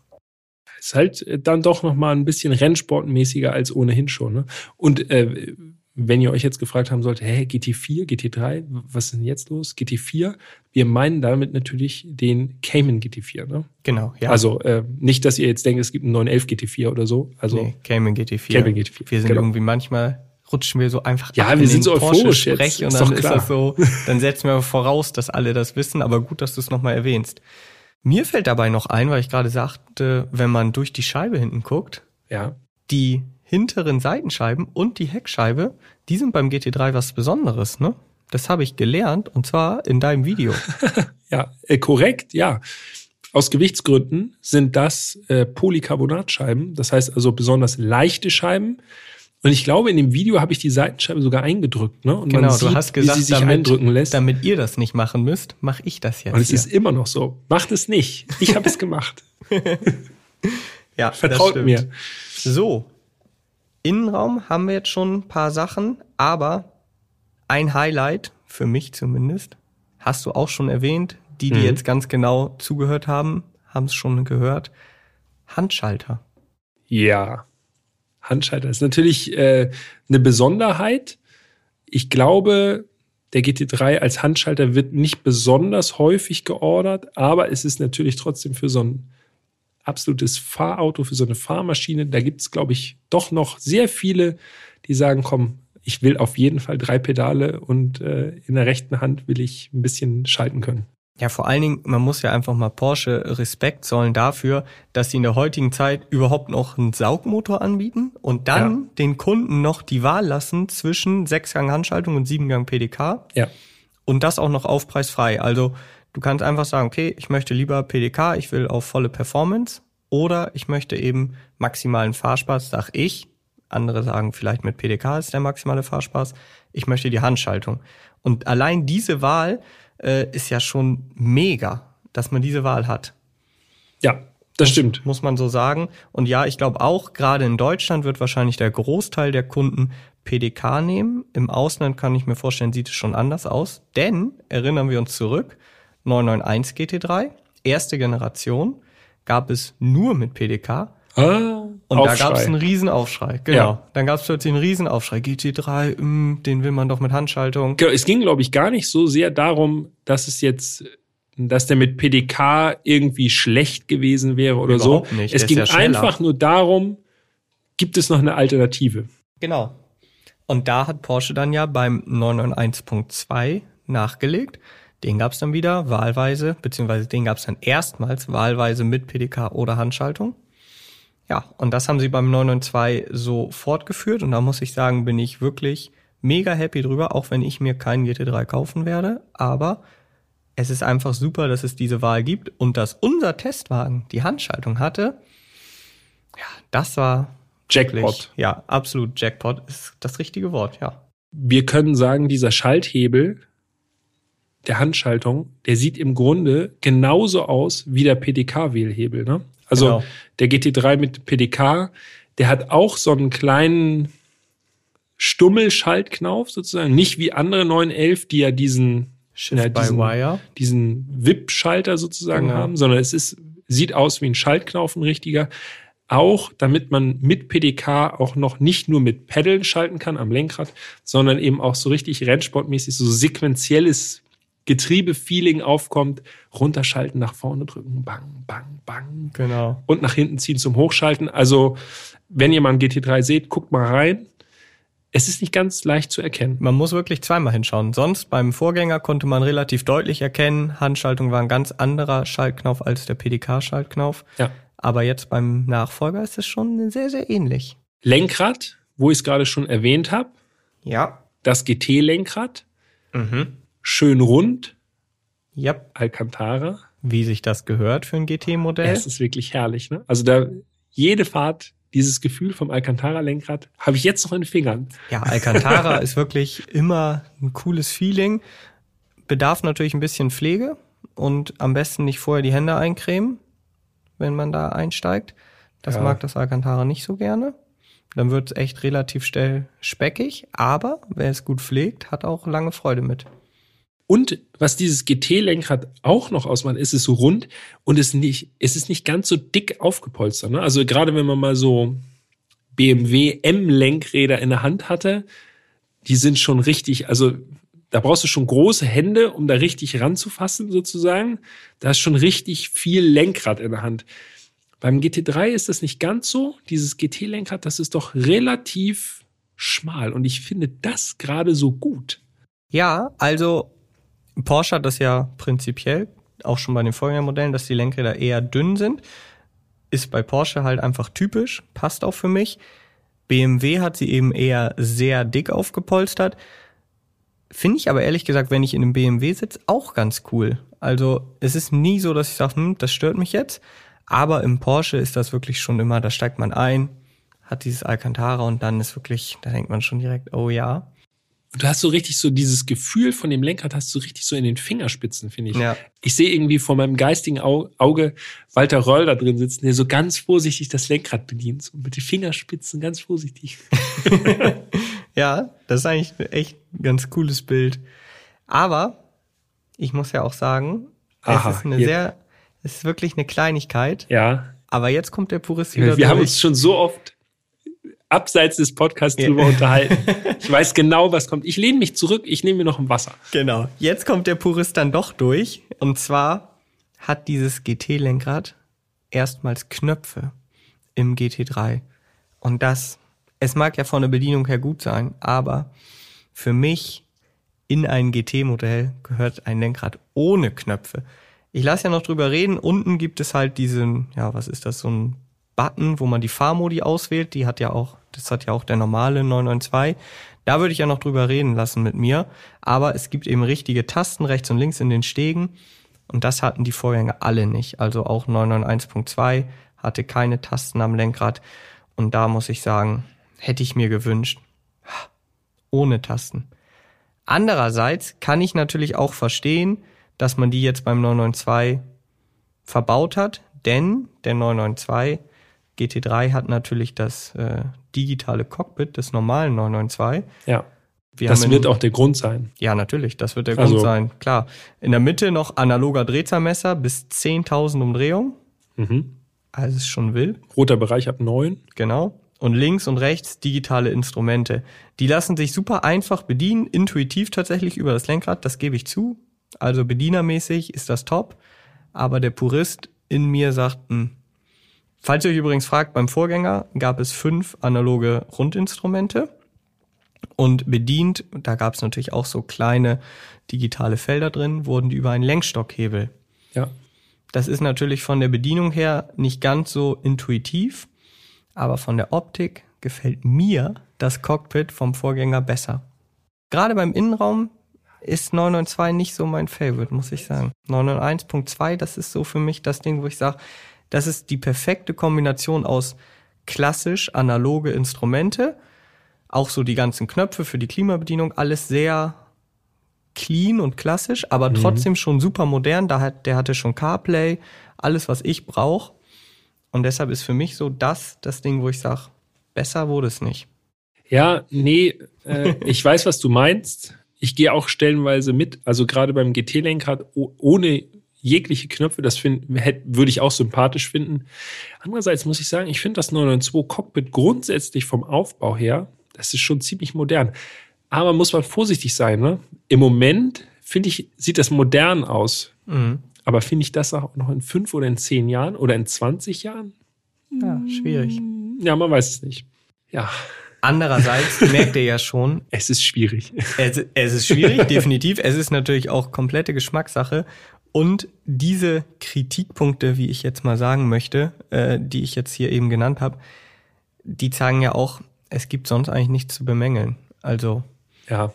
das sind wirklich Kleinigkeiten, weil alles andere passt. Ja. Ergonomie, wirklich. Brauchen wir nicht also, reden. Perfekt. Es geht einfach nicht besser. Sitz ganz nach unten. Jawohl. Das ist das Wichtigste. Ganz nach unten fahren und dann sitzt du in diesem Auto und hast das Gefühl, du bist wirklich eins. Ja. Mehr kann man zum Innenraum, glaube ich, nicht sagen. Eine Sache würde ich doch noch ergänzen wollen Oha. zum Innenraum. Ja, das ist wichtig. Und zwar die Rücksitzbank. Hm. Haben wir okay. darüber schon gesprochen? Nee. Sie ist nicht da. Ja, ich wollte gerade sagen, da bin ich wahrscheinlich jetzt einfach wieder so als Porsche-Fan davon ausgegangen, okay, das wird ja jeder wissen. ist doch klar, GT3, hat keine, keine Rücksitzbank. Rücksitze. Ja, so. Ja. Aber hast du natürlich recht. Ist natürlich, wenn wir es komplett machen wollen, sollten wir drüber sprechen. Finde ich, sieht einfach super gut aus. Ist einfach nur Teppich reingelegt und ich glaube, GT3 steht hinten noch im Mhm. Teppich drin. Ne? Genau. Da ist irgendwie eine Stickerei drin oder so. Ich habe jetzt kein Foto irgendwie, aber äh, Ja, wenn ich das stimmt. richtig in Erinnerung habe. Und das ist auch richtig, richtig geil. Wenn man sich so umguckt, aus dem Schalensitz raus, so zwischen den Schalensitzen durch und da ist einfach nix, nur Teppich. Geiler wäre natürlich noch, wenn dann ein Käfig wäre. Ach so, ja, ja. Allerdings muss man auch sagen, wer jetzt denkt, also es wird auch oftmals ja gesagt, ja, dann kann man da hinten ja noch total viel einladen. Ja, der Platz ist da und man könnte da sicherlich noch irgendwie Taschen oder so hinpacken. Aber Achtung, da gibt es ein Problem, denn diese Carbonschalensitze, die haben keine klappbare Lehne, das hatte ich glaube ich schon gesagt. Ja. Das heißt, du kannst sie nur nach vorne fahren und der Spalt ist relativ schmal, Ja. um da was einzuladen. Das geht nicht wirklich. Also sei- kleine Gegenstände. Genau, oder halt so Taschen, die man so quetschen kann, dann kann man die da so durchschieben. Ja. Und wenn dann noch der Käfig da ist, Ja, dann ist dann kannst Ende. du da noch eine Jacke dazwischen legen oder so. Klar, am mehr- Kleiderbügel, ne? So Oder- anhängen. Oder die ganzen Kleidungsteile einzeln. Das so, hier schiebe ich noch einen Pulli rein und hier, also du nimmst keinen Ja, Koffer mit, eigentlich. sondern packst alles einzeln rein. Alles schön gefaltet hinten reinlegen. Die Schlipper Schichten. und Socken, alles einzeln da so rein. Dann passt da richtig viel rein. Aber es passt natürlich auch noch ein bisschen mehr rein, denn wir haben noch gar nicht über den Kofferraum gesprochen. Korrekt. Ein kurzer, äh, ich glaube, es ist ein Zug am Release-Knopf auf der linken Seite des Fahrersitzes, also zwischen Fahrersitz und Schweller. Da ist noch so eine kleine Leiste und da kann man dann ziehen. Einmal für Tankverschluss. Nee, es ist einmal für hinten, ist es dann Ah, quasi die Serviceklappe. Serviceklappe des Motors. Richtig, du hast recht. Ja. Serviceklappe des Motors. Das ist allerdings ein Witz. Das ist so eine Plastikabdeckung. Da siehst Also, du nur da den Öleinfüllstutzen und Nischt. das war's. Genau. Und Fronthaube Genau. kann man auch aufziehen. Und du hast ja schon gesagt, von unten ist die äh, in Carbonoptik. Und sie öffnet auf 132 Liter Kofferraumvolumen äh, den Blick. Also äh, man kriegt schon noch ein bisschen was unter. Ja, vor allen Dingen ist dieser Kofferraum, das verwundert mich jedes Mal wieder beim 911, sehr tief. Genau. Also, Also, eigentlich fast bis, auf den Boden. Genau, bis auf die Straße kannst du den Kofferraum fast nutzen. Ne? Ja, also Ja. man muss tatsächlich sagen, so Handgepäckkoffer passen zwei Stück auf jeden Fall rein. Und das ist für einen für einen Sportwagen, vor allen Dingen für so einen kompromisslosen Sportwagen schon ganz gut. Also man kann äh, mit dem mit dem GT3 echt Trips easy peasy machen, wenn man nicht ganz so viel packt. Ja. Das geht schon. Okay, jetzt haben wir so viel geschnackt. Jetzt müssen wir aber langsam mal zu dem wirklich Wichtigen kommen, oder? Logen. Ich würde sagen, wir gucken uns mal kurz nochmal die technischen Daten an, aber dann fahren wir auch los. Ja, muss sein, muss sein. Technik. Technische Daten, wir haben schon gesagt, Sechszylinder Boxer, Sauger, Ja. Einzeldrosselklappenanlage. Mhm. Also jeder Zylinder, jeder Brennraum hat eine einzelne Drosselklappe. Und was hat sich. Porsche da gesagt? Warum machen sie das? Damit der Motor noch direkter anspricht. Ansprechverhalten, ne? Ja. Dann, wo man sich fragt, okay, wer jemals den Vorgänger gefahren ist, also wer da drin sitzt und sagt, "Hm, der spricht mir aber wirklich nicht so direkt, Genau. also ist einfach Viel nicht zu genug. verzögert. So, ja. Der muss wirklich, der muss Rennfahrer sein und sonst nur Rennwagen fahren, weil also auch schon der 991 vom Ansprechverhalten war das schon echt absolute Sahne. Das stimmt. Da frage ich, habe ich mich aber sowieso auch schon bei der Präsentation damals gefragt, wenn man das Auto nicht fahren kann, dann denkt man ja, okay, was erzählt ihr mir hier eigentlich? So Mhm. immer, ja, und dann hier mit der Vorderachse und so, das ist alles äh, nochmal viel, viel besser. Und man denkt so, okay, also so aus meiner Erinnerung heraus, als ich den Vorgänger GT3 mal gefahren bin, ich fand das jetzt eigentlich schon ganz gut. So. Und ganz gut ist noch irgendwie die Untertreibung des Jahres, so. Okay, Sechszylinder Boxer, Sauger, 4 Liter Hubraum, 3996 Kubikzentimeter, um genau zu sein. Mhm. ist ein Hochdrehzahlmotor, haben wir schon gesagt. Also Bohrung 102 Millimeter, Hub 81,5 Millimeter. Das heißt, er ist kurzhubig und er dreht bis 9000 Umdrehungen. 9000, Freunde, 9000. Eine 9 mit drei Nullen. Höchstleistung liegt bei 8400 Umdrehungen an und beträgt 510 PS. Das heißt, das Auto muss auch noch gedreht werden. Das ist geil. Ist einfach nur krass. Und man muss jetzt ja, das möchte ich wirklich nochmal an dieser Stelle unterstreichen. Wir schreiben das Jahr 2022. Gut, er ist 21 rausgekommen, aber das ist nur Makulatur. Und Porsche bietet einen Sportwagen mit Saugmotor und Handschaltung an. Und jetzt einfach nur mal ganz kurzer Exkurs. Schauen wir mal zu Lamborghini beispielsweise. Die bieten zwar mit dem Huracan noch ein Auto mit Saugmotor an, aber schon seit Jahren keine Handschaltung mehr. Also im Gallardo gab es noch Handschaltung, haben die wenigsten bestellt. Murcielago gab es auch noch mit Handschaltung, sind inzwischen absurd, also die sind abnormal teuer. Ja. Aventador gab es noch nicht mehr mit Handschaltung, Huracan auch nicht. Schauen wir mal zu Ferrari. 812 ist ausgelaufen, beziehungsweise nicht mehr bestellbar. Das war, wenn ich mich jetzt nicht irre, der letzte Sauger bei Ferrari. Ja, und der letzte Handschalter? Der letzte Handschalter, das muss aus der Generation 599 und F430 gewesen sein. Die gab es Ja. noch vereinzelt mit Handschaltung, ähnlich wie beim Murcielago. Wurden kaum bestellt, sind heute extrem wertvoll.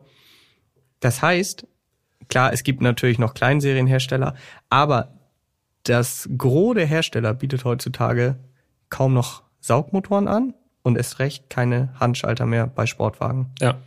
Wer das also möchte, ist eigentlich zwangsläufig. Der landet beim GT3. Ja, ist zwangsläufig bei Porsche. Gut, fürs Protokoll noch die Fahrleistung. Ja. 0 auf 100, 3,4 Sekunden mit PDK, 3,9 Sekunden mit Handschaltung, 0 auf 200, 10,8 Sekunden mit PDK und 11,9 Sekunden mit Handschaltung. Top Speed 318 km/h mit PDK und 320 km/h mit Handschaltung. Holt der Handschalter. Absolut. Und bei Porsche, wissen ja wahrscheinlich auch viele von euch, wird in der Regel nicht auf Höchstgeschwindigkeit irgendwie entwickelt, sondern das ist einfach ein Nebenprodukt. Also Porsche setzt sich jetzt selten das Ziel und sagt, der muss, ich glaub's ja nicht, da fährt ein GT3. Mattschwarz mit goldenem Streifen. 992 GT3. Ja. Das ist ein Zeichen. Wie gerufen. Ja, also da wird nicht auf Höchstgeschwindigkeit optimiert bzw. entwickelt. Das ist einfach ein Nebenprodukt. Wenn er 320 schafft, top. Wenn er 310 schaffen würde, wäre es genauso gut. Auch top. Ja, eben, wäre genauso gut. Ja. Ist auch gut, weil es, es ist ja kein Hochgeschwindigkeitsfahrzeug, ne? Nee. Es ist halt, Und ich finde, Nebensächlich das, das ist auch wirklich so eine Sache. Die Leistungswerte auf dem Papier, die werden, finde ich, dem GT3 überhaupt nicht gerecht. Ja. Man liest 510 PS, man liest 470 Newtonmeter maximales Drehmoment, denkt sich so, ja komm, das hat ja heutzutage jeder C63, jeder M3 hat auch 510 PS, so. ja. Aber das Fahrerlebnis, und das ist auch eine tolle Überleitung, das Fahrerlebnis, das wird einfach um Vielfaches übertroffen von dem, was man quasi jetzt nur von den, von den reinen Fahrwerten so erwartet. Ich würde sagen, Direkt rein ins Fahren. genau. Und ich sag noch, das ist kein Hochgeschwindigkeitsfahrzeug. Ja, erstmal nochmal, wir müssen nochmal Sound machen und zwar machen wir es jetzt anders. Wir haben ja vorhin den Leerlauf-Sound Mhm. gehabt und da habt ihr ja sicherlich schon gehört, da gibt's auch einen Softlimiter. Aber jetzt, jetzt spielen wir nochmal einen Sound ein, so ein Flyby, wie man sagt. Und das, Den Fahrsound. genau, und von das, außen. das müsst ihr jetzt genießen. Also Sound ab. Sound.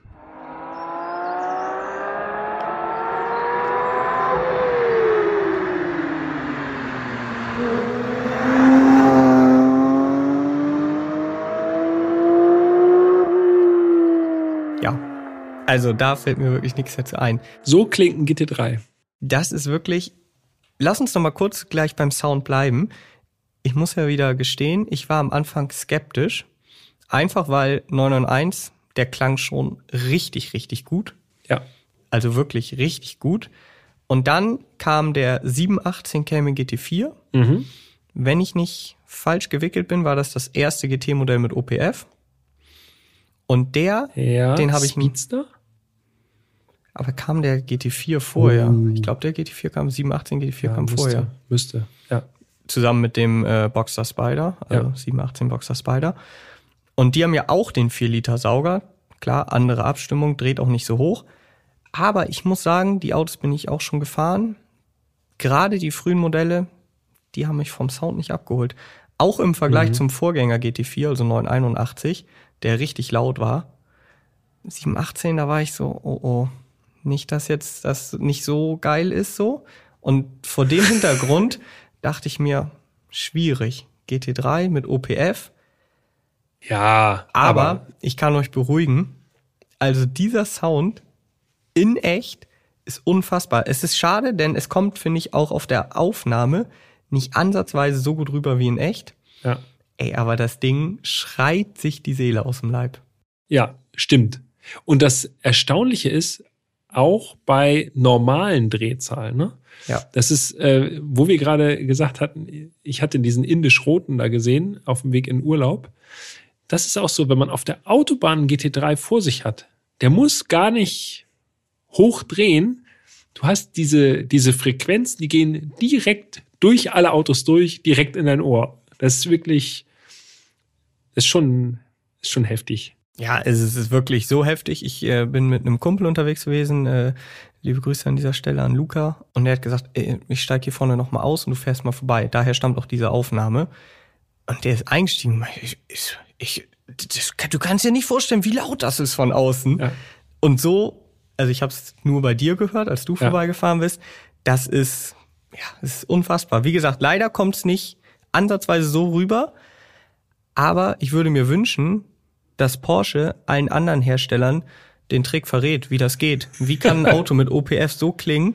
Denn dann hätten wir noch viel mehr geile Sportwagen mit krassem Sound, trotz OPF. Ja. Eventuell liegt es daran, mir wurde gesagt, anstelle des Vorschalldämpfers liegen OPF und CAT direkt hinterm Krümmer. Also so, dass man sich eventuell diesen Vorschalldämpfer einfach komplett spart Mhm. und das einfach den OPF regeln lässt. Äh, was, also, ob es jetzt genau daran liegt, keine Ahnung. Auf jeden Fall, das Ergebnis passt. Ja, wenn es daran liegt, sollten die anderen Hersteller sich daran mal wirklich eine Scheibe oder daran ein Beispiel nehmen, davon eine Scheibe abschneiden, wollte ich sagen. Denn wie gesagt, dieser Sound mit OPF, unfassbar. Wirklich unfassbar. Äh, meine Frau hat den Sound verglichen mit, sie hat gesagt, Jetzt bin ich gespannt. einer wütenden Biene. Ja. Ja. Ja, das muss schon eine sehr wütende Biene gewesen sehr sein. groß auch. Ja. Ich bleib drin, mach die Fenster zu. Dann würde ich gerne nochmal über Autoblip sprechen. Ja, die Autoblip-Funktion, also die Zwischengasfunktion Genau. beim Runterschalten, so dass die Drehzahl angepasst wird. Also das, was man auch, äh, wenn man richtig versiert ist, mit der Hacke machen kann, wenn man auf der Bremse steht. Heel and Toe. Genau. Das macht Porsche ja schon seit ein paar Generationen automatisch. Also beim 991.2 war es auf jeden Fall auch schon so. 911R. hatte das? 911R. Ja. 981 Cayman GT4 hat das auch. Mhm. Mm, Da hieß es noch einfach, oder da ging es einfach nur über die Sporttaste. Ich weiß nicht, wo sie dann die äh, Bezeichnung Autoblip eingeführt haben, ob das auch beim 718 GT4 war, bin ich mir nicht ganz sicher. Jedenfalls, was ich noch nicht kannte, es ist auch beim Hochschalten. Und das hat mich am das Anfang ist irritierend, ne? Genau, das hat mich total irritiert. Beim Hochschalten wird die Drehzahl angehoben bzw. angepasst. Ja. Und das führt manchmal zu ganz komischen Situationen. Allerdings. Ich, ich lasse einfach mal raus. Und zwar kann man, sportliches Auto kann man ja auch sparsam fahren. Ich habe einmal auf der Autobahn raufbeschleunigt auf die Autobahn, dritter Gang und dann direkt mit Autoblip an, also aktiviert, in den fünften geschaltet. Und das hat dem Autoblip gar nicht gefallen. Da hat er sich nämlich gut verschluckt. Irgendwie da, uh, uh, uh, uh, uh. was ist jetzt? Vom dritten in den fünften, damit haben wir nicht gerechnet. Aber es ist möglich, von daher macht man es auch mal. Ja. Hat nicht ganz so gut funktioniert. Und mir ist noch eine Sache aufgefallen. Und zwar kann man ja Autoblip auch ausschalten. Mhm. Und jetzt habe ich mal versucht, trotzdem Heel and Toe zu machen.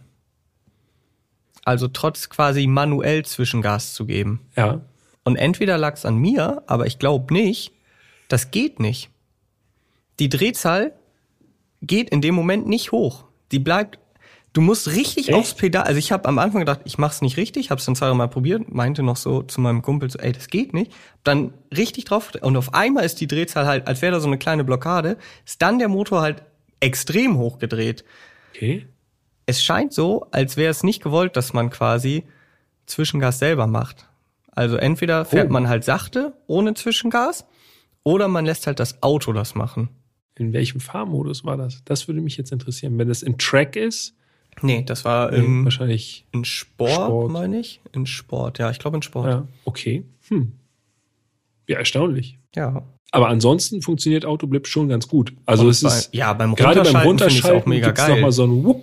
Genau, das klingt auch richtig cool. Ja. So, man hat das Gefühl, man ist der beste Fahrer der Welt in dem Moment. Korrekt, Weil ja. man so denkt, krank, äh, habe ich dieses Zwischengas hier wieder reingeballert. Ja. So. Aber es hat Wie ein das- Roboter. Ja, halt- war auch ein Das Roboter. hat halt das Auto gemacht. okay, Motor. Lass uns über den Motor sprechen. Okay.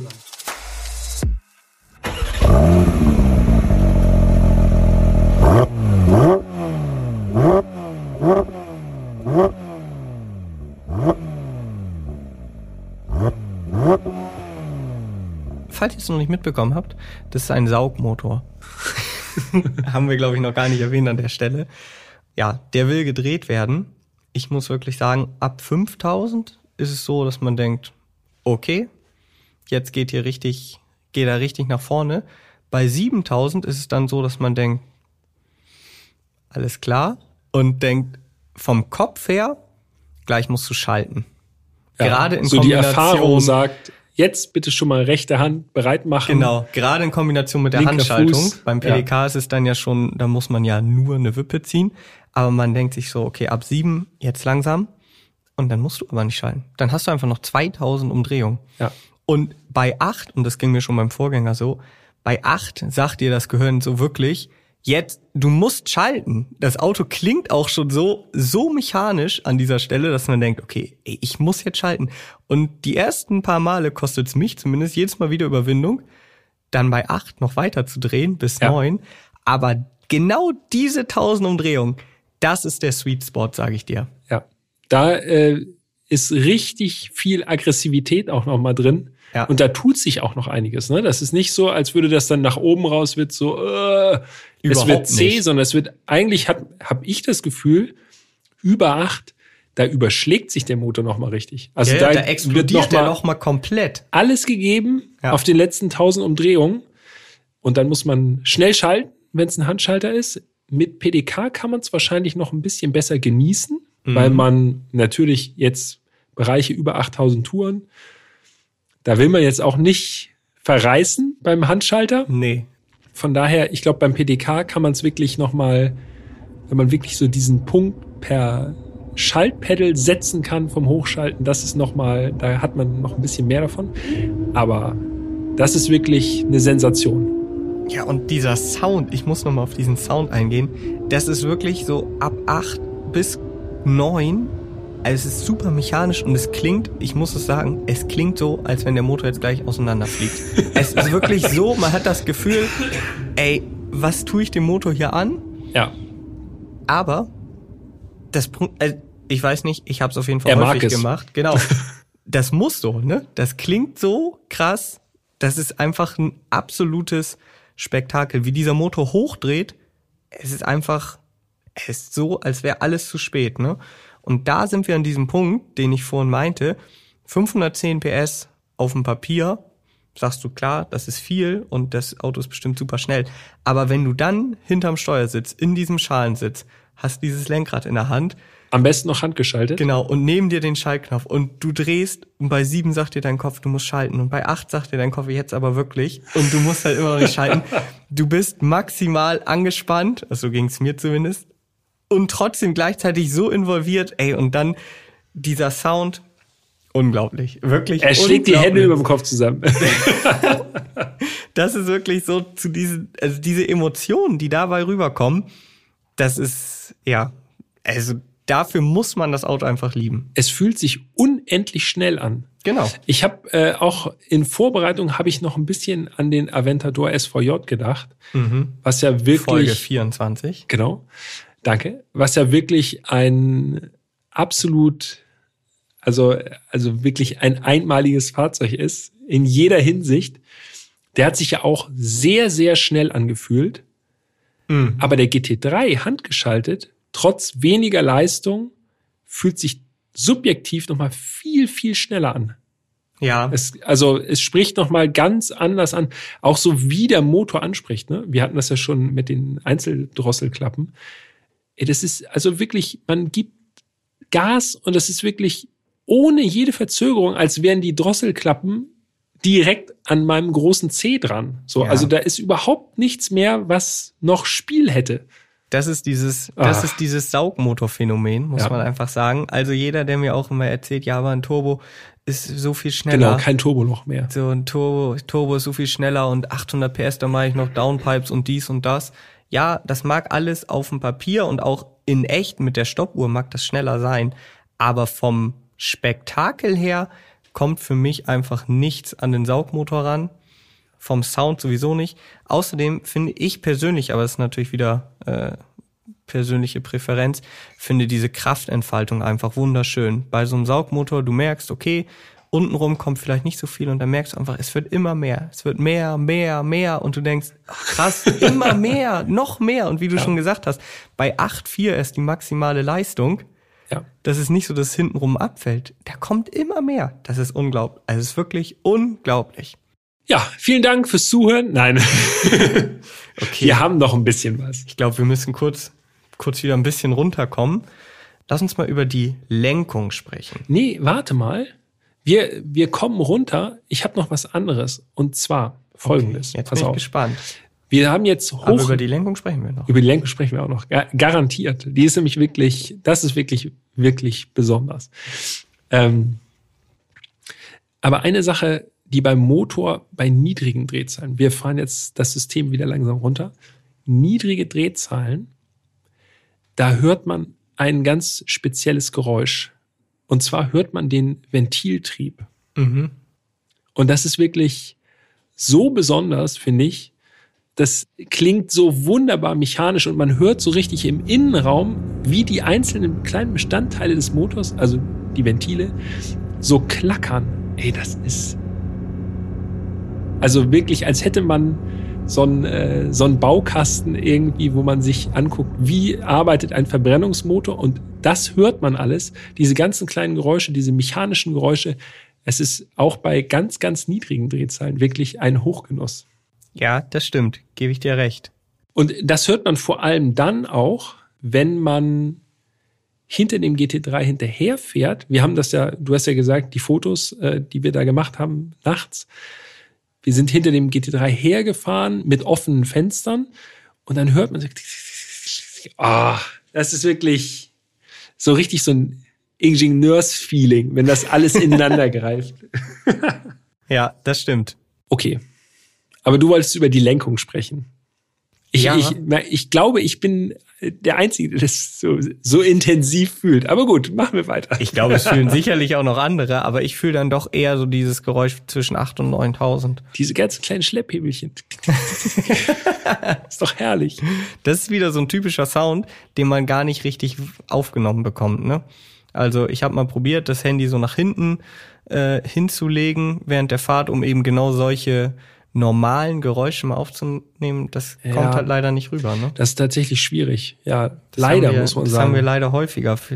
Das fällt mir aber auch keine Lösung für ein. das ist genauso wie diese, äh, diese Kupplung vom Carrera S, Ja, genau. die so, Mhm. Ja, was so, also dieses unglaublich malende Geräusch, das klingt, wenn man da drin sitzt, klingt das so, dass man denkt, oh je, oh je, oh je, das geht wenn man- keine zehn Meter mehr gut. wenn man dann das Telefon neben sich legt, um es aufzunehmen, oder das Aufnahmegerät vielmehr, und dann hört man sich an und denkt, ich, ich höre es einfach kaum. Ja, ich weiß, dass es da ist, Genau. aber niemand wird es hören, wenn man es wenn man es nicht selber gehört. Bisschen schade, aber vertraut uns. Wir, äh, wir haben es mit unseren eigenen Ohren gehört und Das versuchen stimmt. es weiterzugeben. Okay, kommen wir zur Lenkung, denn das ist wirklich was Besonderes, denn für den 992 GT3 hat Porsche eine komplett neue Vorderachse entwickelt, ne? Die hat nur der GT3, bisher jedenfalls, Doppelquerlenker-Vorderachse, Mhm. soll laut Porsche nochmal äh, ja, das Einlenkverhalten verbessern. Genau. Ob das gelungen ist. Hm. Außerdem, nicht nur die Vorderachse ist neu, an der Hinterachse gibt's neue Stoßdämpfer und äh, die Hinterachslenkung hat etwas mehr Winkel bekommen, ne? 2 Grad statt 1,5 Grad. Das klingt jetzt erstmal alles sehr technisch. Und jetzt kommen unsere Eindrücke, wie das so im Straßenverkehr war. Willst du anfangen? Ja, ich kann gerne anfangen. Fahren. Sagen wir es mal so. Also ich bin den 991.2 GT3 vorher gefahren. Und ich glaube, wie oft habe ich das schon erzählt? Wahrscheinlich hunderte Male. Das war eine interessante Tour, mhm. so eine äh, GT-Modelle-Tour damals in Kalifornien. Da konnte ich umsteigen, direkt umsteigen, was immer ganz gut ist, weil man dann den Unterschied besonders rausfühlt von 991.2 GT3 auf einen 991.2 GT3 RS. Im GT3 damals dachte ich, wow, wie der einlenkt. Irre. Dann bin ich in den GT3 RS gestiegen und habe gedacht, okay, der GT3, der lenkt ja so gut wie gar nicht ein. der GT3 RS, der lenkt ja unnormal ein. Mhm. Und dieses Gefühl von dem GT3 RS, mhm. von der Vorgängergeneration, hatte ich jetzt auch beim aktuellen GT3. Allerdings muss ich sagen, gefühlt mit dem zeitlichen Abstand noch krasser. Also okay. dieses Einlenkverhalten, ich wüsste jetzt ehrlich gesagt nicht, dass ich so ein direktes Einlenkverhalten in letzter Zeit mal in irgendeinem Auto so erlebt hätte. Also wirklich im Millimeterbereich spricht das Lenkrad schon an und es wird sofort abgebogen. Ich habe natürlich nicht ganz so viele Vergleichsmöglichkeiten. Also ich bin auch mal 991.2 GT3 gefahren, das ist allerdings schon eine Weile her. Und damals war ich von der Lenkung komplett begeistert. Also es hat mir richtig gut gefallen. Im 992 GT3 habe ich es so wahrgenommen im Straßenverkehr. Für mein Empfinden ist es fast schon zu spitz. Also es ist genau wie du sagst, ja. man hat dieses Lenkrad in der Hand und denkt wirklich, ich muss es nur angucken und der Wagen biegt ab. Und das mag auf der Rennstrecke wirklich perfekt sein, gehe ich mal stark von aus. Im Straßenverkehr wirklich teilweise schon gewöhnungsbedürftig gerade auf der Autobahn, mhm. muss man sagen. Also das ist jetzt vielleicht auch nicht das prädestinierte äh, Metier für so einen GT3. Der gehört natürlich eher auf die Landstraße, da war ich auch unterwegs, aber ich bin natürlich auch Autobahn gefahren. Und da ist das wirklich so, ich habe mich da schon gut ans Lenkrad geklammert, weil man das Gefühl hat, ey, wenn jetzt hier irgendwie eine Bodenwelle das Auto aushebt und ich nur einen Hauch zu viel korrigiere, bin ich links in der Leitplanke. Ja, also Spurwechsel auf der Autobahn bei höheren Geschwindigkeiten. Also das Auto biegt einfach trocken ab, ne? Ja. Okay, wenn man in GT3 einsteigt, merkt man schon, das ist jetzt kein normales Auto. Das heißt, man fährt sowieso vielleicht hoffentlich erstmal ein bisschen vorsichtiger. Ja, besser ist es. Aber wenn man jetzt von einem Auto mit einer, sagen wir mal, einer relativ indirekten Lenkung direkt da einsteigt und dann kräftig einlenkt, dann wird man sehen, der GT3 folgt diesem Lenkbefehl und der wird einfach maximal umgesetzt. Ne? Ja. Und diese Spurwechsel auf der Autobahn, also es ist echt schon, man bewegt das Lenkrad eigentlich kaum ne? und biegt trotzdem komplett ab, einfach nur, so gefühlt jedenfalls. Ja, also das ist schon, schon krass. Wir haben ja schon diese Hochdrehzahlgeschichten hier zum Besten gegeben. Mhm. Wenn man schnell mit der Hand schaltet, dann tendiert ja der Körper dazu, die Bewegung des rechten Arms auf den linken, weil es so symmetriemäßig ja. ist im Körper alles, auch auf den linken Arm zu übertragen. Genau. Und wenn man natürlich jetzt schnell schaltet, dann macht die linke Hand, die am Lenkrad dann noch ist, die tendiert dazu, eine ähnliche Bewegung zu machen, einfach so vom Bewegungsablauf. Und das ist natürlich bei so einer spitzen Lenkung muss man sich da schon sehr konzentrieren, dass man, äh, also ein bisschen versetzt man, mhm. automatisch wahrscheinlich einfach. Aber es ist wirklich, man muss sich wirklich konzentrieren, dass man auch einfach gerade lenkt. Wobei, dafür gibt es ja zumindest eine kleine Lösung oder so ein Workaround, wenn man will, wenn man gerade diese ganz schnelle Schalten bei hohen Drehzahlen. Es gibt ja die sogenannte Flat Shifting Funktion. Ja. Die Hast du die ausprobiert? Mhm. Ja. Ich, ich weiß um die Flat-Shifting-Funktion, aber ich traue mich nicht. Ich glaube, eingeführt, wurde die beim R eingeführt oder beim 991.2 GT3? Also 991.2 GT3 hat sie auf jeden Fall. Ich weiß nicht, ob der R die auch schon hatte.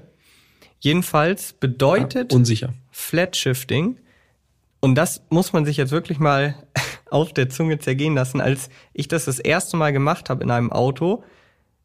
Das hat mich, also ich habe es erstmal nicht hinbekommen, weil es mich so viel Überwindung gekostet hat im Kopf. Das ist wie eine Blockade im Knopf, äh, im Knopf, im Kopf.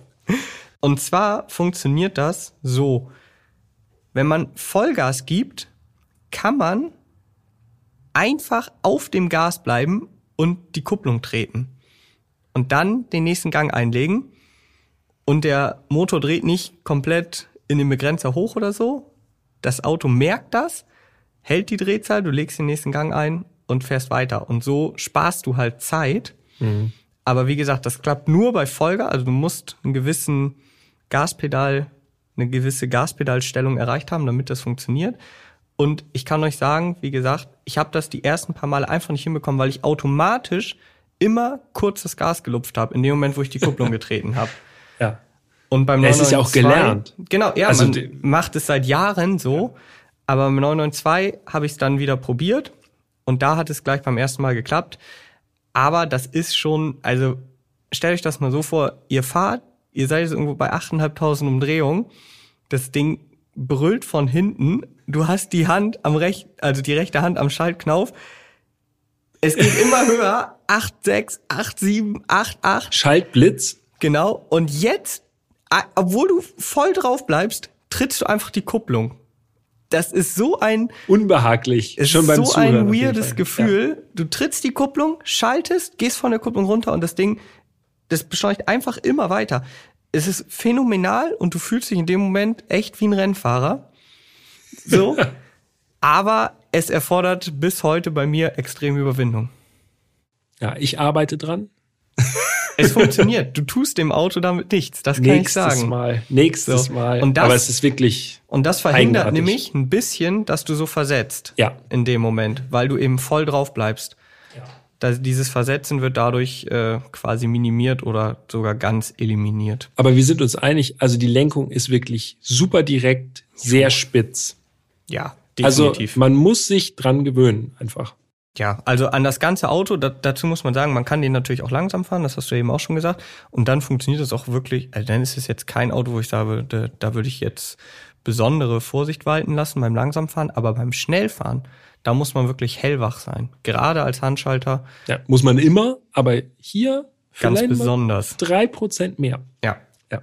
Ein paar, paar Worte noch äh, zum Fahrwerk. Ja, Also ich glaube, jeder, der irgendwie sich mit dem GT3, irgendeinem GT3 schon mal beschäftigt hat, der wird davon ausgehen, dass es eher straff ist.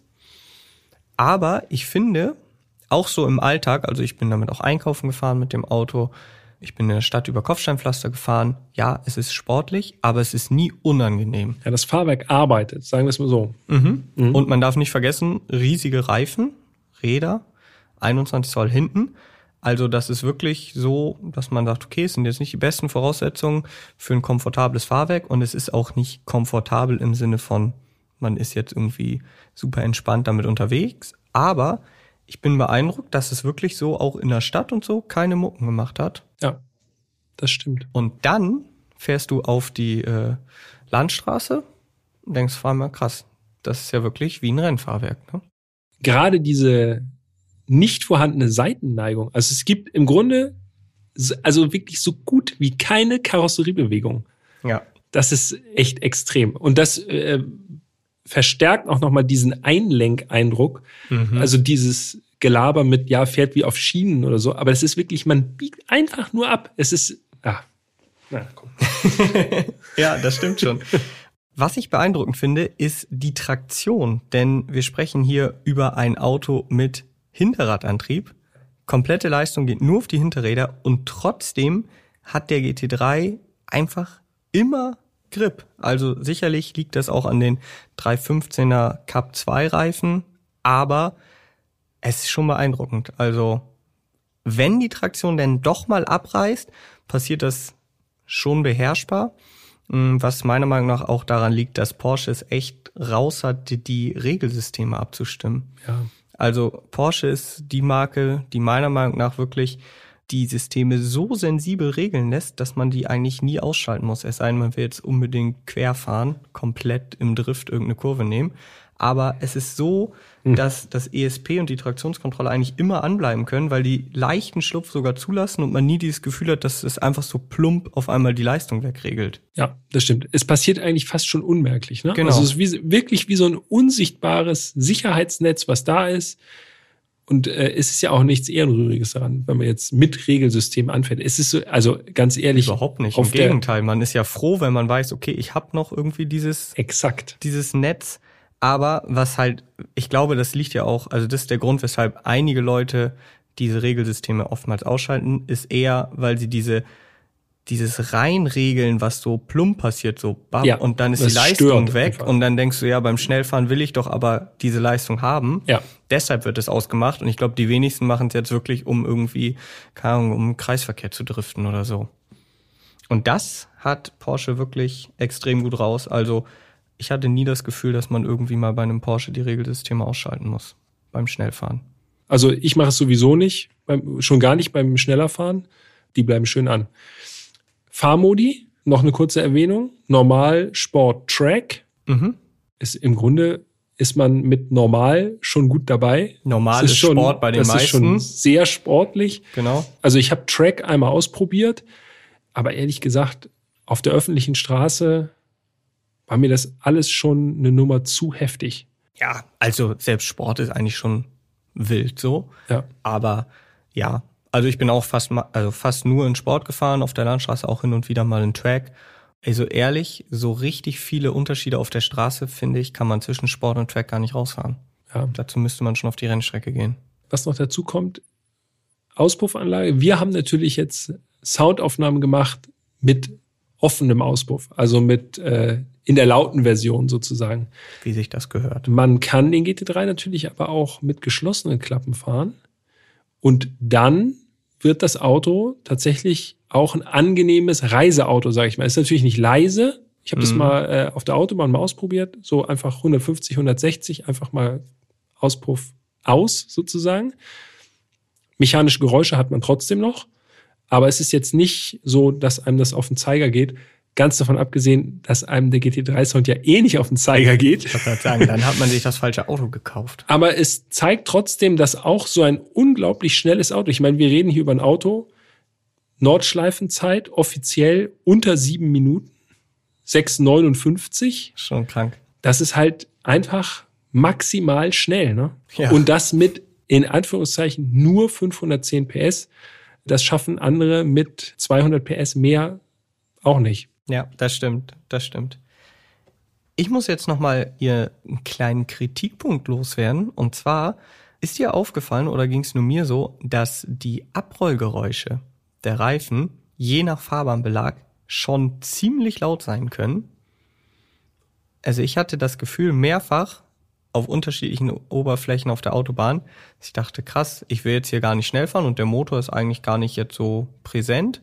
Ja. Aber die Abrollgeräusche von den Reifen, das ist schon teilweise ziemlich laut. Ja, spricht dafür, dass relativ auch wenig Dämmmaterial verbaut ist. Was ja logisch ist, so. Es ist jetzt auch nicht so, dass ich sage, um Gottes Willen, wie laut war das denn? Ich kann damit auch leben, nur ja. das ist ein Punkt, den ich zumindest mal ansprechen wollte, weil mich zum Beispiel dann auf so einer langen Autobahnetappe viel weniger der Sound vom Motor nerven würde, ja. als vielmehr das Abrollgeräusch, was einfach sehr laut ist. Ja, verstehe ich. Ich feiere standesgemäß immer A7 nach Norden raus. Mhm. Und da ist sehr, sehr guter Belag, muss ich sagen. Von okay. daher ist es mir da nicht so aufgefallen. Also sehr feinporiger Asphalt, wirklich gutes Geläuf. Mag sein. Also kann ich mir gut vorstellen zumindest, ja.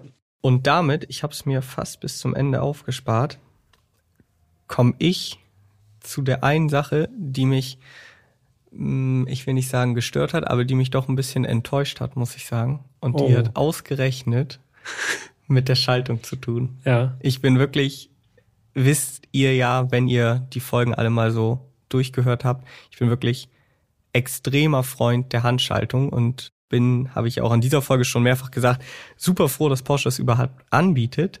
Aber ich muss sagen, die Handschaltung im GT3 hat mir nicht so richtig gut gefallen.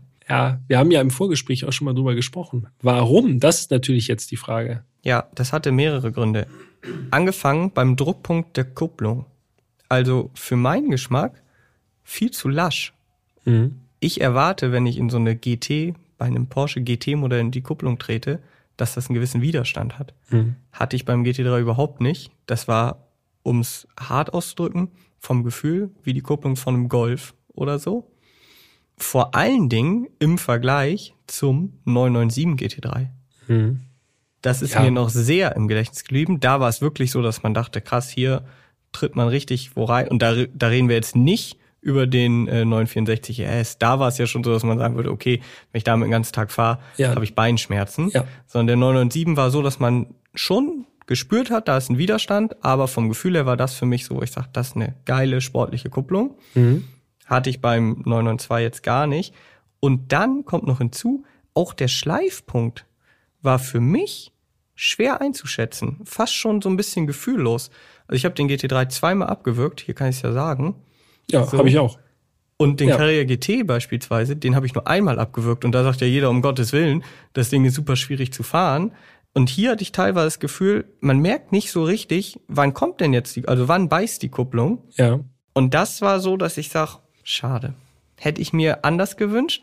Bei aller Mechanik, ne? Genau. Also der, was du sagst, 997.1 GT3, der war ja so richtig handfest mechanisch einfach, ne? Genau. Und das hattest du halt in allem, in der Lenkung, im Kupplungspedal, aber auch in der Schaltung an sich. Die Schaltung im 992 GT3 ist natürlich auch, man braucht schon einen Kraftaufwand, aber ich habe da auch nicht so ganz dieses, dieses handfeste Gefühl gehabt, dass es so richtig und Ja, dann genau. sitzt der Gang.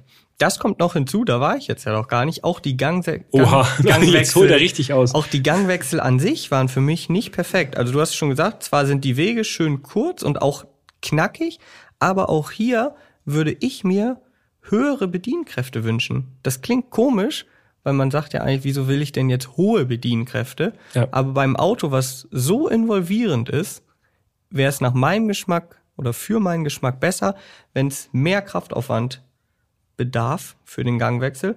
Und nicht nur der 997.1 GT3 hat das, auch der 991.2, den bin ich nämlich auch als Handschalter gefahren, GT3. Mhm. Auch da hat mir das Getriebe besser gefallen. Diese Erfahrung fehlt mir. Ja, das ist leider so, dass ich sagen würde, schade, weil es ist mega geil, dass es eine Handschaltung gibt, aber man weiß, dass Porsche es irgendwie für meinen Geschmack noch geiler kann.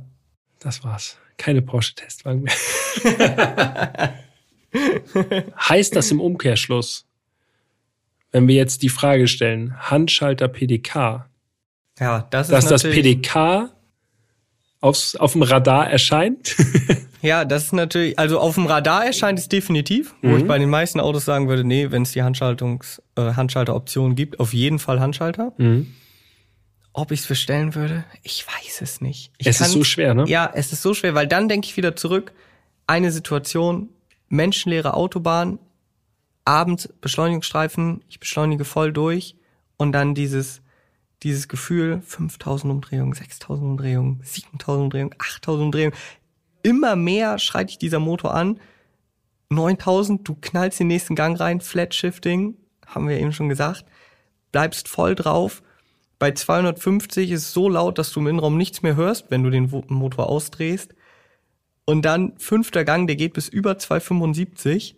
Dann schaltest du in den sechsten. Das ist schon, und dann geht's immer weiter, ne? Also, du bist komplett konzentriert, hast dieses Lenkrad so im Griff, merkst, wie das Auto immer weitergeht. Es wird immer lauter. Ah, Das ist natürlich schon mit Handschaltung geil.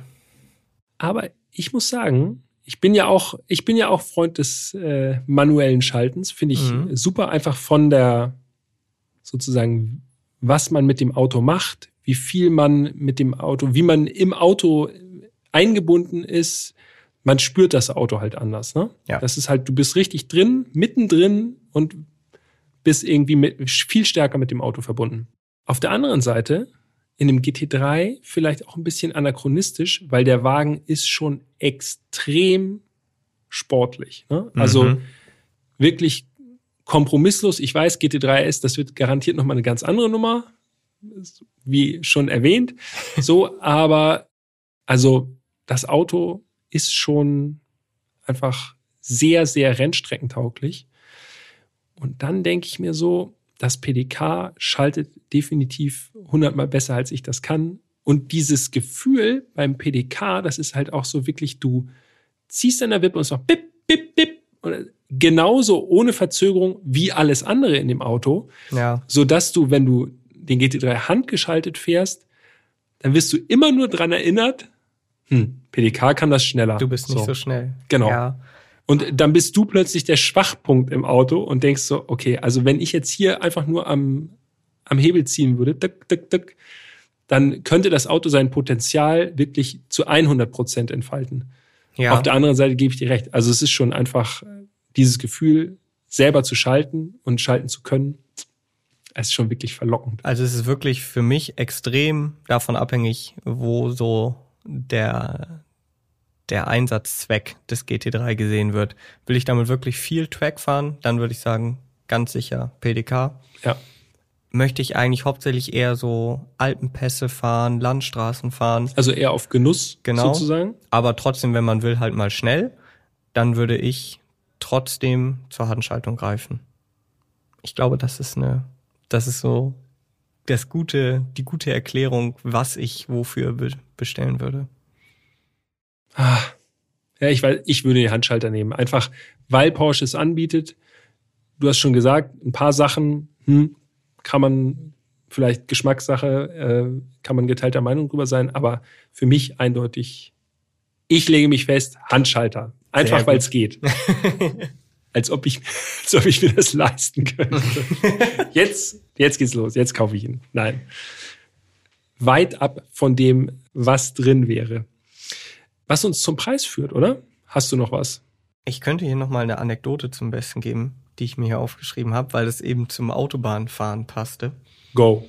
Ich habe auch noch eine. Und zwar hatte ich nämlich das Gefühl, selbst wenn man nicht schnell fährt mit dem GT3, provoziert er andere Verke Verkehrsteilnehmer extrem. Ich habe das mehrfach erlebt. Ja. Ich fahre auf der Autobahn, vor mir Verkehr, neben mir Verkehr, 160 oder so, und sehe schon im Rückspiegel, da kommt ein Auto echt ziemlich schnell an, war noch sehr weit entfernt. Von weitem konnte ich erkennen, okay, das ist ein Mercedes. Als er näher kam, konnte ich dann da, also habe ich gedacht, hm, ist das ein EQA? Kommt aber ganz schön schnell für einen EQA. Als er dann noch näher dran war, habe ich gesehen, okay, es war ein EQS. Mhm. Und der Typ ist mir einfach so dicht aufgefahren, dass ich sein Kennzeichen gar nicht mehr sehen konnte. Hm. Aber ich konnte ja nirgendwo hin. Das war so, ja, vor mir war Verkehr, rechts war Verkehr. Die Autobahn war zwar frei, tempomäßig, aber es war einfach viel Verkehr. Wo soll ich denn hinfahren? Und dann denke ich mir so, Junge, halt doch ein bisschen mehr Abstand. Wenn es hier gleich schneller geht, fahre ich entweder zur Seite oder ich fahre dir weg. Ja.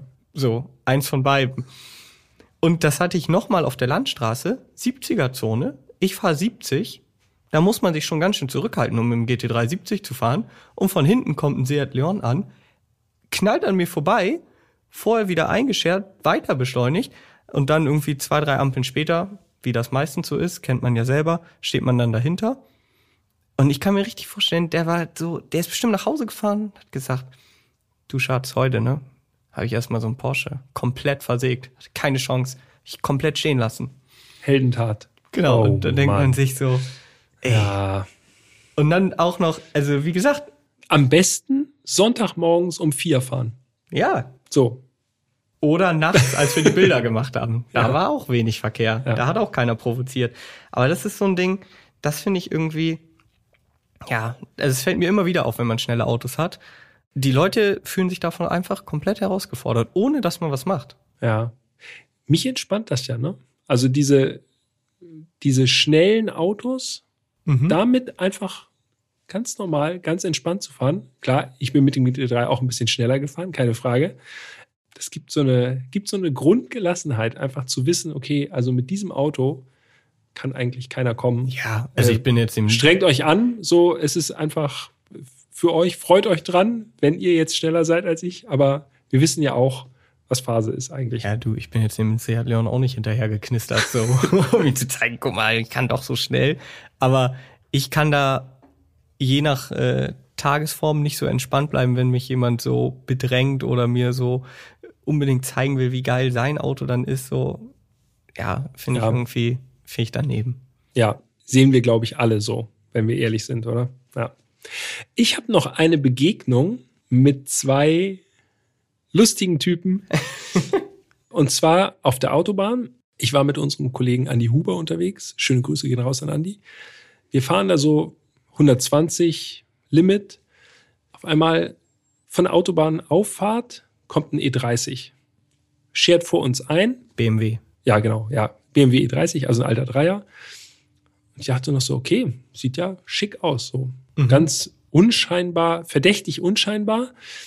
Und das war schon so am Dämmern und ich dachte so, okay, was ist das denn? Äh, Die Auspuffanlage unter dem BMW halt so ein armdickes Rohr einfach unter komplett, also lag komplett frei unterm Auto, so als ob die nicht reinpasst irgendwie. Habe ich schon gedacht, okay, das ist ungewöhnlich Mhm. dann hat er schon so ein bisschen Gas gegeben, mal so beschleunigt, so beim Überholen und so, dass ich dachte, okay, das sieht irgendwie ganz eigenartig aus, passt überhaupt nicht zu dem, wie ein E30 normalerweise beschleunigt. Dann ist er rausgefahren, Hamburg, wir sind auch rausgefahren, hinter dem und dann an der Ampel hörte ich dann auch schon, ah, okay, hat dann nochmal so durchbeschleunigt, einmal in der Autobahnabfahrt, nochmal so.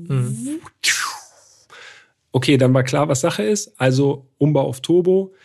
Ist klar, die haben uns natürlich auch gesehen im GT3, haben auch die ganze Zeit schon nach hinten geguckt. Klaro, wir stehen an der Ampel hinter ihnen, die geben schon Daumen nach oben, wir geben auch Daumen nach oben, alles cool. Zweispurig geht's weiter, wir nebeneinander. Die gucken natürlich die ganze Zeit schon rüber, wir gucken zu denen rüber. Und dann dachte er, okay, jetzt zeigen wir dem GT3 so ein bisschen das Phänomen, was du schon beschrieben hast. Jetzt zeigen wir mal, was wir hier eigentlich fahren. Nur, dass das scheinbar ja mit einem vernünftigen Auto war, also mit einem Auto, was offensichtlich ja Leistung hatte. Ja, exakt. Wie sich dann später rausstellen sollte. Beschleunigt einmal durch neben uns. Wir fahren natürlich einfach gechillt weiter. Und dann stirbt er ab. Warnblinker geht an auf der linken Spur, ne? also Oh shit. zwei Oh, oh. Spuren in die Richtung. Warnblinker geht an, er fällt zurück, hält an, ist raus. So ungefähr. Andi und ich gucken uns an, äh, was war das denn jetzt für eine Aktion? Drehen um an der nächsten Möglichkeit, fahren zurück, dann stehen die da, Bushaltestelle, Warnblinker läuft, die beiden Typen bei geöffneter Haube. Oh Mann. Wir kommen an, haben GT3 geparkt und die sagen so, hey, habt ihr irgendwie einen Bauenzug oder sowas dabei? Gaszug gerissen. Aber es stellte sich raus, 350 PS, Turbo-Umbau, wirklich sehr, sehr schick gemacht, muss man sagen. Armaturenbrett in Alcantara, Okay. so ein, äh, Shortshifter? so ein Shortshifter, genau. Also wirklich vom Feinsten, nur halt der Gaszug. Und hattet ihr einen Bauenzug dabei? Nein, hatten wir nicht dabei. Aber sonst immer auf Tasche. Genau. Kleinen Immer. Bauenzug. Immer im Portemonnaie für Notfall, Gaszug dabei. Und waren die beiden Typen irgendwie traurig, dass ihr? Nein, absolut nicht. Die waren komplett begeistert. Das war nicht. Auch geil. Würde man jetzt nicht vermuten. Die haben sich bedankt, dass wir umgedreht sind, haben sich wirklich sehr, sehr gefreut. Also unbekannterweise an dieser Stelle schöne Grüße gehen raus an die unbekannten E30 Turbofahrer. Das war angeblich die erste Fahrt mit dem Auto. Oh. Die gleich auf die Autobahn natürlich und einmal gucken, was, was da so geht mit Oh. dem Umbau. Oh Mann. Naja, halb so wild, halb so wild. Also die Stimmung war immer noch gut und ich glaube, ich bin da letztens noch vorbeigefahren. Sie standen da nicht mehr, ist also alles gut ausgegangen. Naja, solange es dann wirklich nur der Bauenzug war und der Motor an sich keinen Schaden genommen hat, ist ja alles okay. Nee, die waren auch ganz entspannt. Ja, das ist doch cool. Auch wenn es jetzt vielleicht nicht ganz so interessant ist, zum Abschluss äh, des Fahrenkapitels, lass uns noch mal zwei, drei Sätze äh, zur Alltagstauglichkeit äh, verlieren. Denn ich glaube, viele Leute gehen davon aus, okay, GT3, übel kompromisslos, das Ding ist bretthart, man setzt überall auf, ist eigentlich nur was für sonntags. Ähm, so wird er wahrscheinlich auch von den meisten eingesetzt, ist auch verständlich. Aber wir hatten ja nun die Chance, beide ein paar Tage damit auch im Alltag zu fahren. Und ich muss tatsächlich sagen, das Auto ist eigentlich alltagstauglich. Wichtig ist zumindest für Hamburg Liftsystem. sollte man schon bestellen. Äh, kostet 3.129,70 Euro. Und das bedeutet, man kann eben die Vorderachse anheben per Knopfdruck. Und so kann man dann auch die meisten Tiefgarageneinfahrten, kleinere Geschwindigkeitshuckel und so meistern. Wenn man das nicht bestellt, ja, dann sollte man vorher mal überlegen, wo man hinfährt. Sonst kann der Splitter schon Schaden nehmen. Wobei bei unserer Tiefgarage ging es tatsächlich auch ohne Lift. Mhm. Alles. Ähm, Habe ich ganz vorsichtig ausprobiert. Ja, aber je nachdem kann man sonst schon mal beim Porsche-Zentrum anrufen und einen neuen Splitter bestellen. Auf der anderen Seite ist das ja bei Porsche tatsächlich so, dass gerade diese Frontsplitter und so, das ist ja Plastik, ne? Genau. Und das sind wirklich Teile, die kosten jetzt nicht ein Vermögen, was man ja auch vielleicht erwarten könnte, sondern das sind Teile, die wirklich, das sind im Grunde Verschleißteile dann, ne? Ja, das ist schon so. Das ist anders als bei anderen äh, Supersportwagen, wo es meistens dann aus Carbon ist, die Lippe. Wenn die dann kaputt geht, ist blöd. Beim Porsche ist auch blöd, aber es ist mehr oder weniger, wie du schon richtig sagst, irgendwo schon einkalkuliert. Und man darf ja nicht vergessen, für die frühen GT3-Modelle gab es ja auch gar keinen Lift. Da war es, also ich fand dann immer, man sah dann so, wenn ein Auto gut genutzt ist, äh, so beim 997.1 zum Beispiel, und dann sah man schon, okay, die Lippe ist so unten so ausgefranst. Da weiß man, okay, das Auto steht nicht nur rum, das wird auch gefahren. Aber das Geräusch, das kann ich euch verraten, wenn das Auto aufsetzt, das klingt trotzdem nicht schön. Das geht genauso durch den ganzen Körper wie der Motor. Ja, oder eine Felge, die man anmackt, da haben wir auch schon mal drüber gesprochen. Das ist auch, auch so ein Gefühl. Ja. Ja, aber davon ab kann man das Auto tatsächlich, finde ich, im Alltag fahren. Erst recht, wenn man jetzt noch PDK bestellen würde, dann wäre es noch ein bisschen unkomplizierter.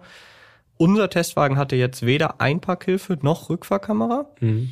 Das ist nach hinten, ja, mit Übung ist es kein Problem, aber mit Rückfahrkamera, sage ich mal, ist es ein bisschen einfacher. Gerade nach hinten durch den riesigen Flügel kann man nicht so ganz so viel sehen. Ja. Also wer äh, keine Wuchtiges Heck. ja, genau. Wer Nicht keinen so richtig einschätzbar, hat wo endet zu Hause ja. oder auf der Arbeit und damit tatsächlich regelmäßig fahren möchte, der sollte vielleicht die Rückfahrkamera noch bestellen. Aber abgesehen davon, wirklich alltagstauglich und auch tatsächlich beim Verbrauch, finde ich. Also ich habe jetzt nur meinen Verbrauch über die gesamte Fahrstrecke, das waren so 500 bis 600 Kilometer, quasi hier mal aufgeschrieben. Und ich glaube, ihr habt jetzt schon mitbekommen von meinen Erzählungen, da war das ein oder andere Mal, war da 9000 auf jeden Fall auf dem Drehzahlmesser zu lesen. Auf die gesamte Strecke äh, bin ich bei 16,1 Litern gelandet. Das ist natürlich viel, gar keine Frage. Aber, und jetzt kommt der Vergleich, ein V8 Sportwagen oder auch ein V12 Sportwagen, die dann teilweise über 300 gefahren sind, was ich auch gemacht habe mit dem GT3, ja, die verbrauchen dann nicht 16 Liter. Da geht's bei 20 und aufwärts erst los. Das stimmt. Und dann kommt ja noch hinzu, für den GT3 gibt's einen 90-Liter-Tank als Option. Und wenn man den bestellt, dann kommt man da auch wirklich relativ weit mit. Man muss jetzt ja nicht immer Vollgas fahren. Dann muss man da schon nicht andauernd tanken. Das ist ja das, ich habe es schon gesagt, aber man kann mit dem GT3 auch wunderbar entspannt fahren, finde ich. Das Ja. ist, äh, und das zahlt auch so ein bisschen auf die Alltagstauglichkeit ein. Natürlich, die ist eingeschränkt, das ist immer noch ein Supersportwagen, so, äh, mit all seinen Tücken und äh, Schwierigkeiten. Wir haben es erwähnt, also Frontlippe, Felgen, klar. Aber man ist so involviert im Auto, dass man das wirklich, man möchte es auch die ganze Zeit nutzen. Ne? Also Absolut. gerade wo wir noch im Vorgespräch darüber gesprochen haben, über den GT3, habe ich direkt wieder, habe ich direkt wieder Bock bekommen, noch mal eine Runde zu fahren. Ja, klar. Es ist ein Suchtmittel, dieses Auto. Und vergleich das jetzt einfach mal, natürlich ist das jetzt ein, der Vergleich hinkt ein bisschen, aber denk mal an den äh, Lamborghini Aventador SVJ zurück. Das Ding im Alltag, natürlich war das ein Spektakel und da denke ich immer noch bis heute gerne dran zurück. Aber da hat man sich ja wirklich vorher überlegt, wo fahre ich jetzt hin? Komme ich da überhaupt hin? Ja. Und das Auto, also wer das im Alltag bewegt, der hat schon wirklich, der ist zu großen Kompromissen bereit. Das stimmt. Ja. Dann würde ich sagen, Zeit für einen Preischeck. Preis. Das ist nämlich auch noch ein interessantes Thema beim GT3. Unser Testwagen, den wir von Porsche zur Verfügung gestellt bekommen haben, der hatte noch einen Grundpreis ausgewiesen von 167.518 Euro.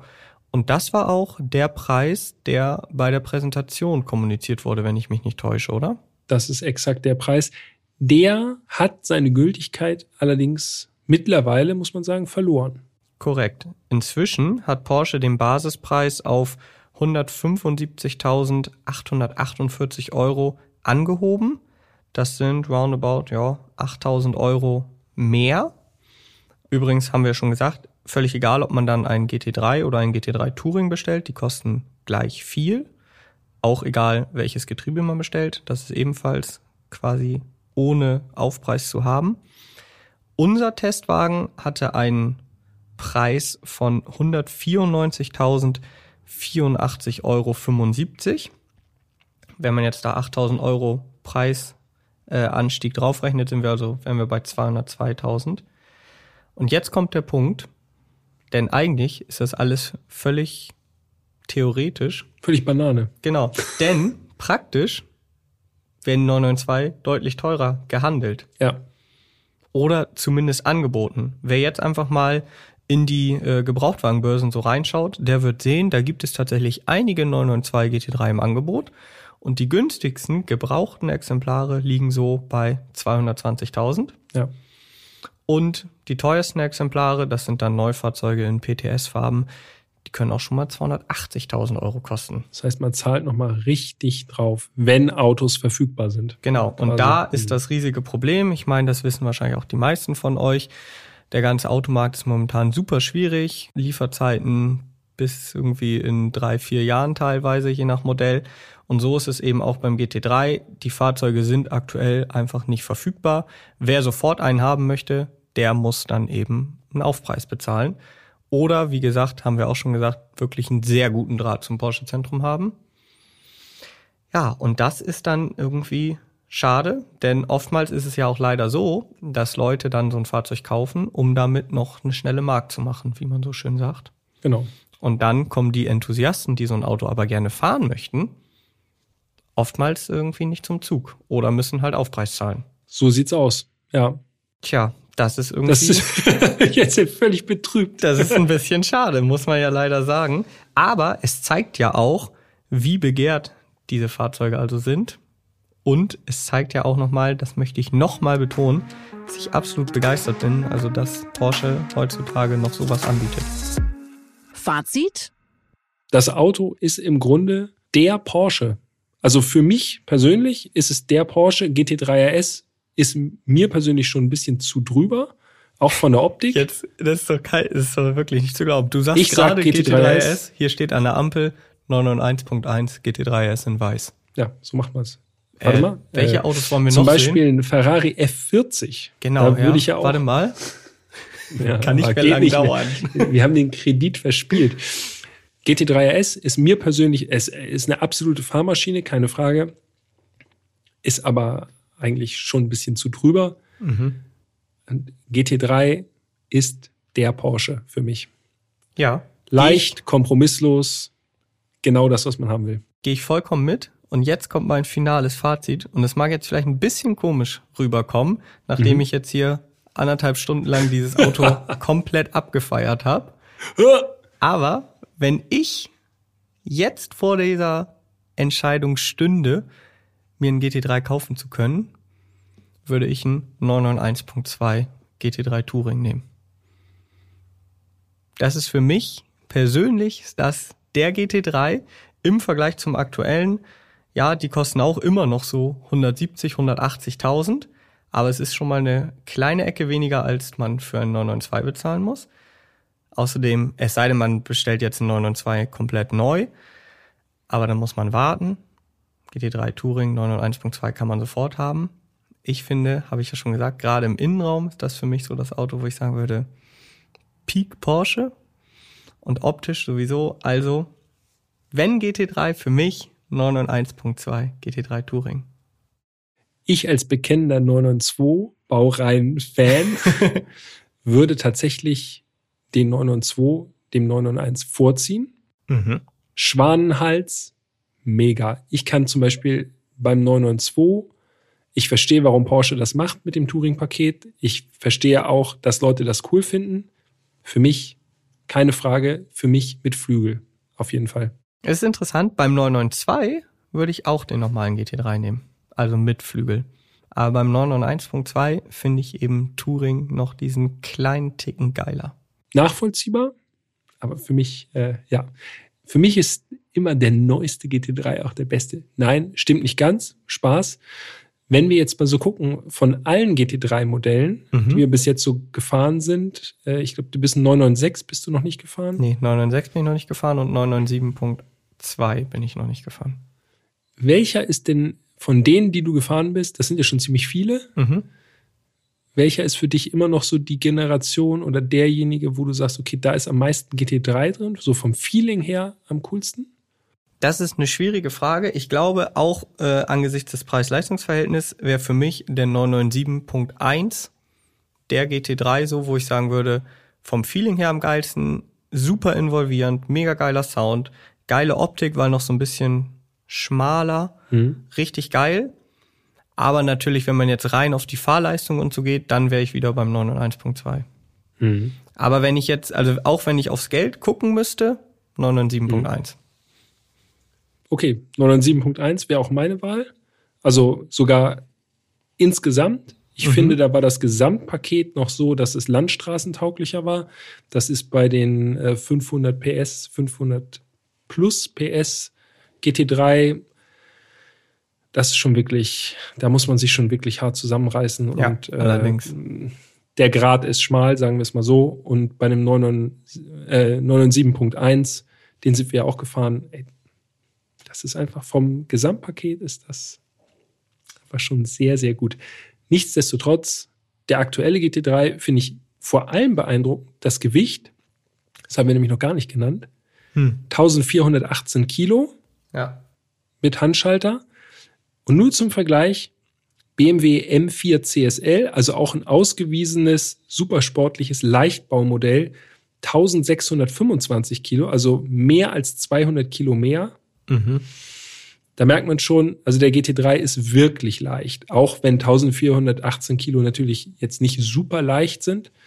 Aber äh, ich finde, da anhand dieser Zahl merkt man schon, da ist viel, viel Aufwand reingeflossen in dieses Auto. Und äh, ich finde, das macht ihn auch gerade so besonders. ja, und so das spürt man ja auch. In jeder Schraube quasi drin. Absolut. Und jetzt müssen wir hier einfach mal einen Cut machen. Sonst reden wir hier noch bis morgen weiter. Also ich hatte noch ein paar Punkte. Nein. jetzt ist vorbei. Jetzt kannst du nicht so Wichtiges mehr haben, dass wir jetzt irgendwie hier noch vergessen haben. Aber eine Sache möchte ich noch loswerden. Und zwar würde uns, ich gehe jetzt einfach mal davon aus, dass es dich auch interessiert, interessieren, mhm. welches denn euer Lieblings-GT3 ist. Ja. Welchen GT3 von allen GT3, die es da draußen gibt, würdet ihr euch denn kaufen, wenn jetzt Geld keine Rolle spielen würde? Das würde mich mal interessieren. Und bitte, podcast.autobild.de, da landet ihr direkt bei Jan und mir im Postfach. So wie immer. Gilt natürlich auch, wenn ihr noch ein paar Autovorschläge habt. Was sollen wir noch mal fahren? Worüber sollen wir noch mal reden? Oder wenn ihr Lob habt oder Anregungen oder Kritik, immer her damit. Wir gucken das alles durch. Und antworten auch nach bestem Wissen und Gewissen. Ja, dann würde ich sagen, das war das war eine wilde Folge. Unser Producer Serda wird sich auf jeden Fall freuen. Ich gucke hier, ah, wir sind schon deutlich über zwei Stunden. ja, ein bisschen was wird wieder rausgeschnitten.